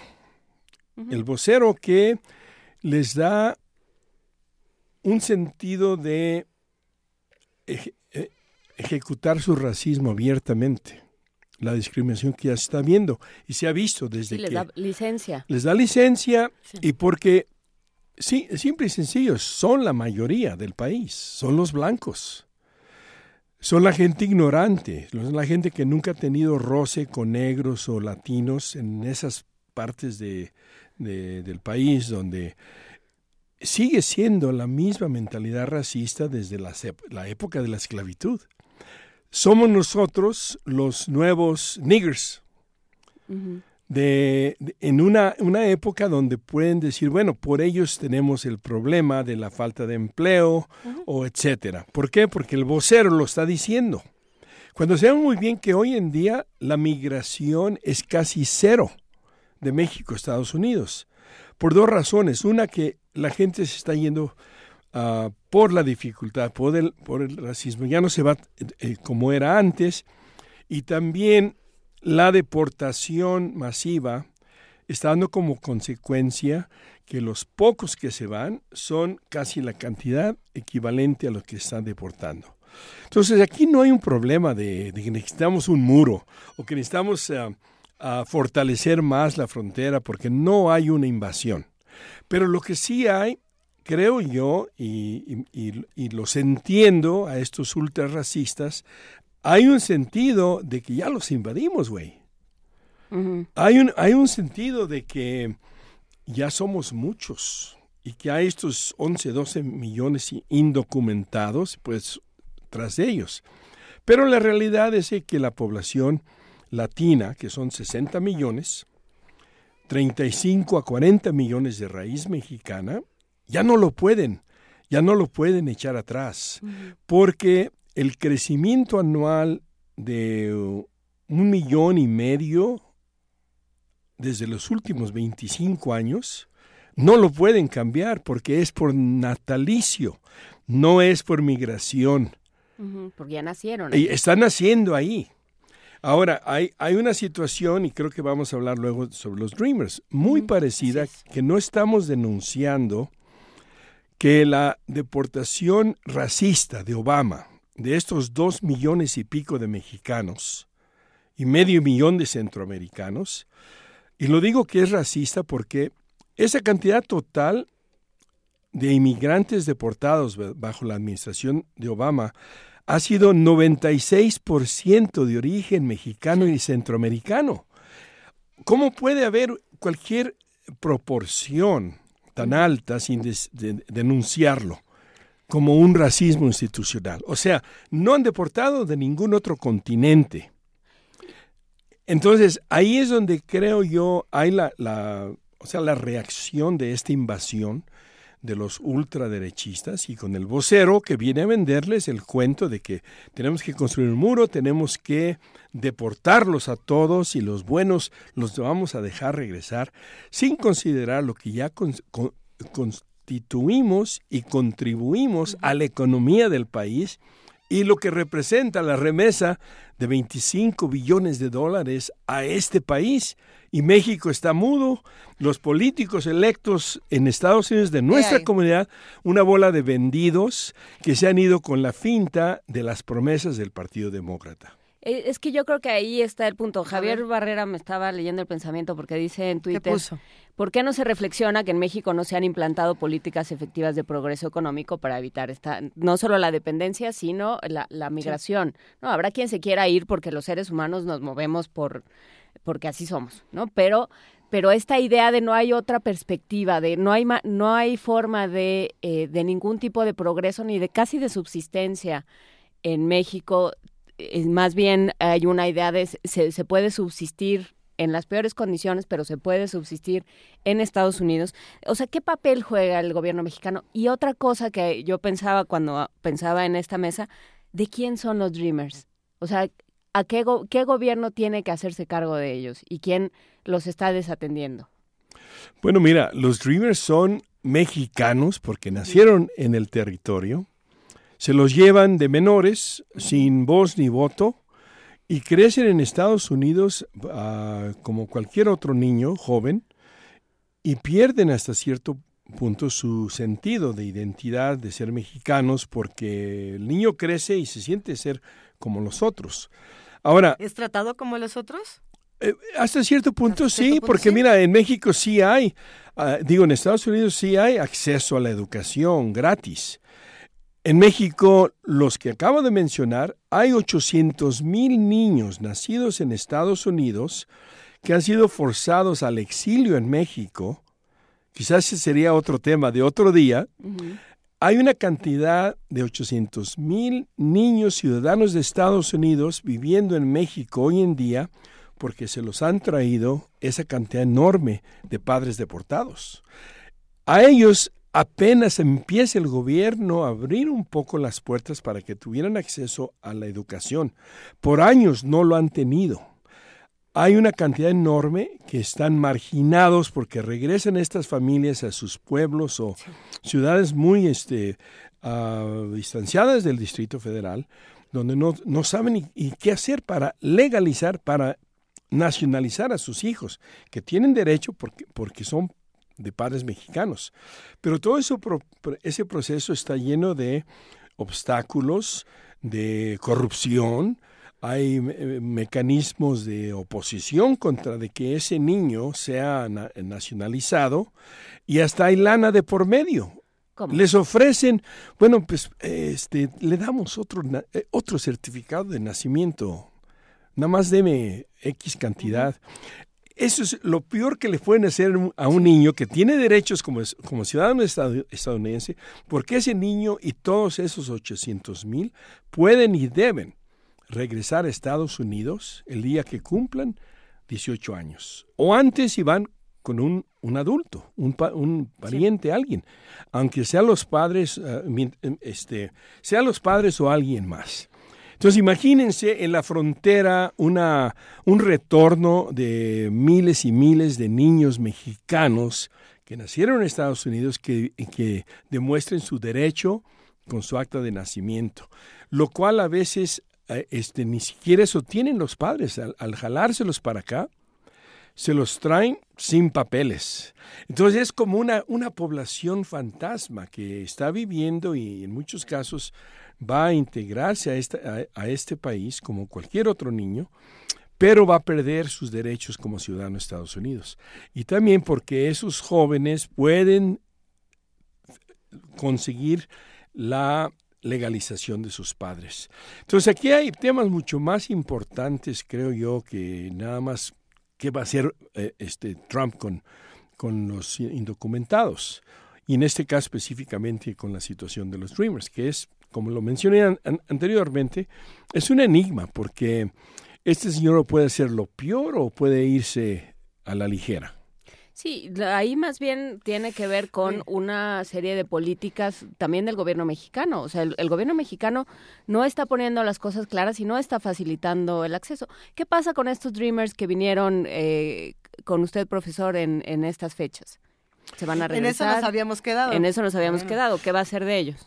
Bueno, ellos tienen, ellos tienen quizás este, la última oportunidad de poder regresar a sus raíces natales uh, con una documentación que les permite regresar a Estados Unidos. Y es más que les facilita al regresar a Estados Unidos con este permiso especial que se llama Advance Parole. Uh -huh. Es un permiso de viajero. Uh -huh. que se le concede a los jóvenes que ya tienen la documentación, la protección temporal que se llama DACA. Uh -huh, Bajo de DACA, el permiso de viajero se le concede a aquellos que califican por una vía de educación o por una vía humanitaria, cuando un ser querido está muy enfermo, que hay necesidad de estar con su, su papá o su abuelo o alguien así. Entonces, lo que hemos descubierto, yo con este grupo, ya es el, quinto grupo, ya he traído más de 100 Dreamers, en corto plazo, darles la oportunidad de regresar porque vienen bajo de un curso que yo imparto, pero tienen la, la, la, la el beneficio de poder viajar a, su raíz, a visitar y reconectar con sus familias. Eh, están ahorita todavía en el festejo de Navidad y Año Nuevo. Y desde el 22 que llegamos, uh, al siguiente día se fueron a visitar a sus orígenes y destinos de, de familias. ¿Cómo qué destinos son? Están en todo el país. Hay, en todo hay, el país. Están en Nayarit, están en Michoacán, en Guanajuato, en ¿Qué les Jalisco. pasa cuando regresan? Porque hay muchos estudios de lo que sucede cuando regresan. ¿Qué pasa? Mira, lo, lo que va a suceder el día 4, re, se regresan todos a, a reconectarnos en Cuernavaca, en una escuela de, idiomas, donde yo imparto el curso y, y muchas otras materias. Los empapamos para concientizarlos de lo que es el principio de su selección, no nada más es porque eres bonito, sino que es el compromiso de ayudar a tu prójimo y darle esa misma oportunidad a otros Dreamers. Ahora, a nuestro regreso, y por la quinta ocasión, creo que no vamos a tener ningún problema. He tenido 100% aprobación de más de 100 alumnos del permiso y 100% de, de, este, de, de re, re, re, ingresar a Estados Unidos sin papeles. A ellos les beneficia esa entrada porque ya entran al papel legalmente por medio de inspección que quiere decir que ya tienen ellos, ya califican ellos para ser legalizados por medio de casamiento o hasta un hermano o hermana nacido en Estados Unidos que sea mayor de 21 años puede patrocinarlos. ¿Y qué les pasa interna, digamos, emocional, mentalmente? Pues ya eso va a ser otro programa, porque mira, la, la, mira, e, e, ese, es, ese, ha sido el reto más grande y wow. lo, quizás lo más este, emocionante, porque para mí esto fue un descubrimiento en el 2000, en el 2014 que traje solamente a dos, uh, con un grupo de estudiantes de mi universidad, como una prueba, como mm. este, para un experimento. Y logramos eh, con esos dos establecer el precedente. Ni el gobierno de México sabía que esa política, e, ese, e, esa protección les daba derecho a poder regresar por una vía educativa. Ya, ya, han hecho varios programas con el gobierno, con diferentes instituciones. Pero a mí lo que me, me, dio la oportunidad es de crear ya un curso totalmente de Dreamers, que los traje en el, en el Spring Break de, de 2015.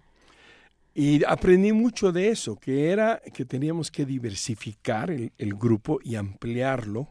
Entonces claro. ya para fin del año 2015 traje un grupo de 35, pero eran de 18 diferentes universidades. Y, venían todos este, con el mismo principio de nuestra selección. O sea, ¿qué has hecho? ¿Qué liderazgo has tomado? ¿Qué compromiso tienes? Pero también, ¿qué compromiso tienes para regresar y crear un programa parecido para otros Dreamers. Pero ellos lo buscan, lo interesante es, ellos están al tanto y quieren regresar, o sea, sí quieren estar aquí. Es, es, una, es una necesidad psicológica, Eso. es una necesidad de aterrizar a uh, tu identidad, porque te sientes mexicano, pero como quien dice, no conoces a México. Sí.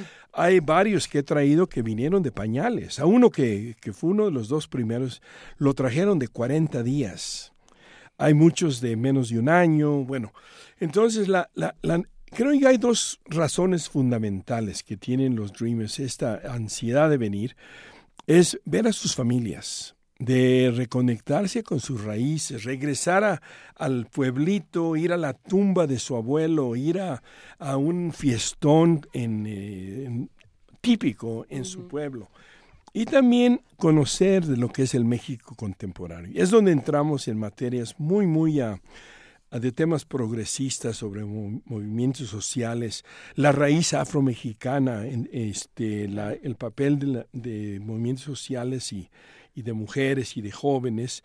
Entonces es un empapamiento por, por dos semanas de temas muy, muy fuertes. No los llevamos a sacarse la foto este, a relaciones exteriores, porque típicamente los otros grupos que han venido es a lo que vienen, así un tipo, un tipo de show. Y para nosotros es más importante concientizarlos en, una, en un corto plazo. Pero también lo que tenemos en este último grupo es un nuevo requisito, otro de, de los de, las necesidades que hemos aprendido de la experiencia ya con este quinto grupo, todos vienen ya con su credencial de lector del INE. Y es algo que, que, yo exigí que lo tenían que adquirir antes de venir, porque estamos ya desde el año pasado lanzando un programa de empadronamiento de Dreamers y sus familias, para que ellos se sientan para empezar, legalmente como mexicanos. Y que van a poder tener presencia en 2018, por ejemplo. Para votar en el 2018. Responsabilidad importante. Entonces, e, es como decir, bueno, tú no puedes votar en ese país, ni tus padres, pero sí puedes votar en México y votar por, lo, por la preocupación que todos tenemos, las políticas de atención de ambos países a este sector de migrantes, de mexicanos, bueno, migrantes de todo el mundo, pero estamos hablando de fundamentalmente la discriminación, el racismo contra los migrantes mexicanos y centroamericanos. Entonces tiene que abrirse el país creo yo, como mencioné anteriormente, para vernos como un solo México y una sola población de 160 millones que no nos divide más que una frontera que nosotros permitimos. Es una frontera imaginaria, un muro imaginario que a México le vale más lo que sea la preocupación de los mexicanos del otro lado, mientras sigan mandando su remesa. Y también a los mexicanos de allá, si ya no puedes regresar porque no tienes papeles, pues estás frustrado. La parte Ah, más importante para mí de este, este, curso es que integramos a un equipo de psicólogos. Al llegar, el mismo día que llegamos, tuvimos una sesión con un equipo de psicólogos aquí en México que se llama este Horizonte Básico de la doctora Cuca, Cuca Valero y que es una parte tan eh, única porque nadie más lo está haciendo y tan fundamental porque para los psicólogos como para el servidor, sentimos que es una parte esencial para prepararlos a esa reconexión con sus familias. Antes de partir a Guanajuato o a, o a Mérida, tienen que tener una, una preparación de cómo integrarse a su raíz, no juzgar, no eh, tener la expectativa que las cosas son como ellos esperan o la realidad de la pobreza en México y que aunque nosotros seamos pobres en Estados Unidos, ni se compara. Entonces, lo que, lo que eso también facilita es que ellos adquieran un mejor entendimiento. ¿Por qué se los llevaron? El sacrificio que han hecho sus padres y una carga muy fuerte que todos ellos traen y es más, al estar ya 24 días de estancia aquí, que se, llega, se llevan de regreso el privilegio de haber tenido esa oportunidad, porque ni sus padres y muchos hermanos y parientes tienen esa misma oportunidad. aquí la idea es de concientizarlos, de si no convertirlos en revolucionarios, simplemente decir, bueno, toma acción, hazte responsable, regresa a construir. Vota. Y vota exactamente, ya ahorita que se está facilitando la, la credencialización en Estados Unidos, entonces eso para mí es, sumamente importante. De hecho, el día, el próximo lunes, ah, el día 9 de enero, nos van a recibir en el en la sede del, del, Instituto Nacional Electoral. Van a hacer un tipo de, de, este, de de sesión, de plática y un reconocimiento. Se van a tomar fotos. Exactamente. No va a estar ahí el cónsul de Los Ángeles, que es un gran apoyador de nosotros. Pero estos son los puentes que se están construyendo. Y por eso, para mí, lo más horrible que es la pesadilla de, Trump, tiene un factor positivo que si nos ponemos las pilas, nos vamos a ver como un solo México y un solo pueblo de mexicanos, así como los judíos se ven. O sea, una ofensa contra un judío en cualquier parte del mundo es, es, es una este, ofensa para, para todos. Y, creo que también lo, lo, importante de esta visita es de que posiblemente no va a ser la última, posiblemente en el peor escenario, regresando al tema de los streamers, es que el día eh, de la toma de poder de este señor, que, que, anuncien la cancelación total de, de, este, de DACA.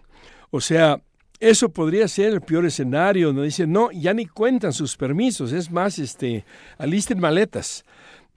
Para mí eso no va, no, no va a tomar a cabo. Creo yo que sí va a matar el programa de DACA pero lo va a hacer en una manera de decir, bueno, ya no hay nuevos, eh, nuevos permisos ni renovaciones. Si a ti te tocan todavía tres meses más, pues a todo dar. Si a ti te tocan un año, pues mejor. Pero al terminar ese, ese permiso, estás otra vez deportable y no tienes los beneficios de poder trabajar con seguro o de licencia, etcétera. Entonces, eso es lo que creo puede ser más preocupante, aunque es lo menos lo menos mal.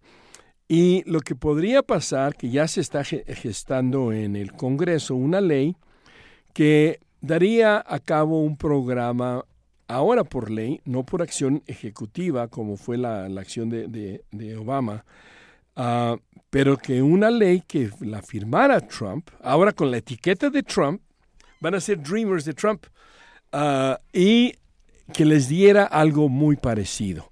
La preocupación ahí es que lo puede, eh, lo puede eh, condicionar. Es decir, bueno, este, firmo esa ley y hay una ley que se llama Bridges, es el programa que se está proponiendo, pero pues eso puede tomar un mes o seis meses o, un año más. Si él acuerda firmar una ley que la apruebe el Congreso, que es totalmente republicano, bueno, pues todo el mundo gana para los republicanos. ¿Cuál va a ser su condición? Puede ser, bueno, que los padres este, se autodeporten, a que los que no están protegidos, eh, digamos hermanitos, también están deportable.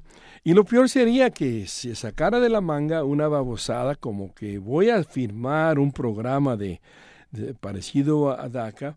Si México firmas para empezar a que construyas el, el, muro y que tú lo vas a pagar, que sería como decir, una mentira. Es, es una, sería una este, uh, tomada de pelo otra vez. ¿Por qué, no, ¿Por qué no esperamos al 20 de enero para volver a tener esta conversación? Porque lo que ocurra con DACA va a definir muchísimas cosas para todos los mexicanos.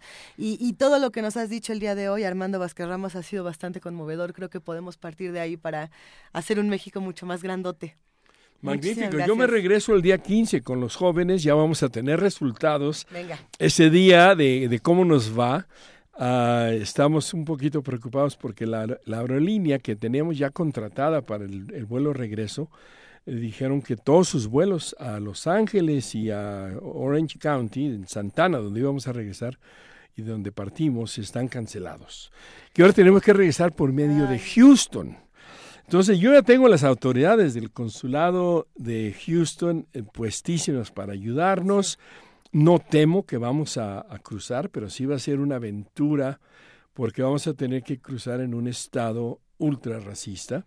Quién sabe cómo nos va a ir con los polizontes y también, francamente, este, un, un, vuelo de regreso sumamente largo, de las 2 de la mañana que salimos de Cuernavaca como a las 4 de la tarde, 5 de la tarde en, este, en Los Ángeles. Así es de que ya para el día eh, 21 vamos a ver que venga, eh, que venga y, las consecuencias les comunico si nos tienen detenidos en Houston. ¿eh? Por favor, claro que sí. Por favor. Den el pitazo. Muchas gracias Armando Vázquez Ramos, profesor investigador del Departamento de Estudios Chicanos en la Universidad Estatal de California y presidente del Centro de Estudios California-México. Gracias por estar con nosotros esta mañana. Muchísimas gracias, fue un honor estar aquí con ustedes. El honor es nuestro. ¡Qué cosa! ¡Qué cosa!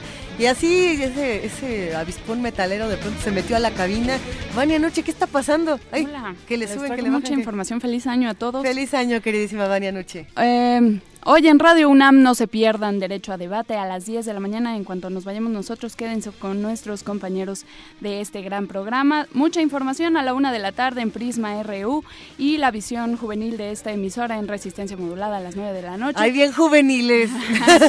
los chavos de... Abrazo a los chavos resistentes. Claro que sí. A las 9 de la noche, todo esto por el 96.1 de FM y recuerden visitar nuestra página de internet www.radiounam.unam.mx para conocer toda nuestra programación. Que tengan una excelente semana. Nos escuchamos mañana. Hasta mañana. Muchas gracias. Esto fue Primer Movimiento. El mundo desde la universidad.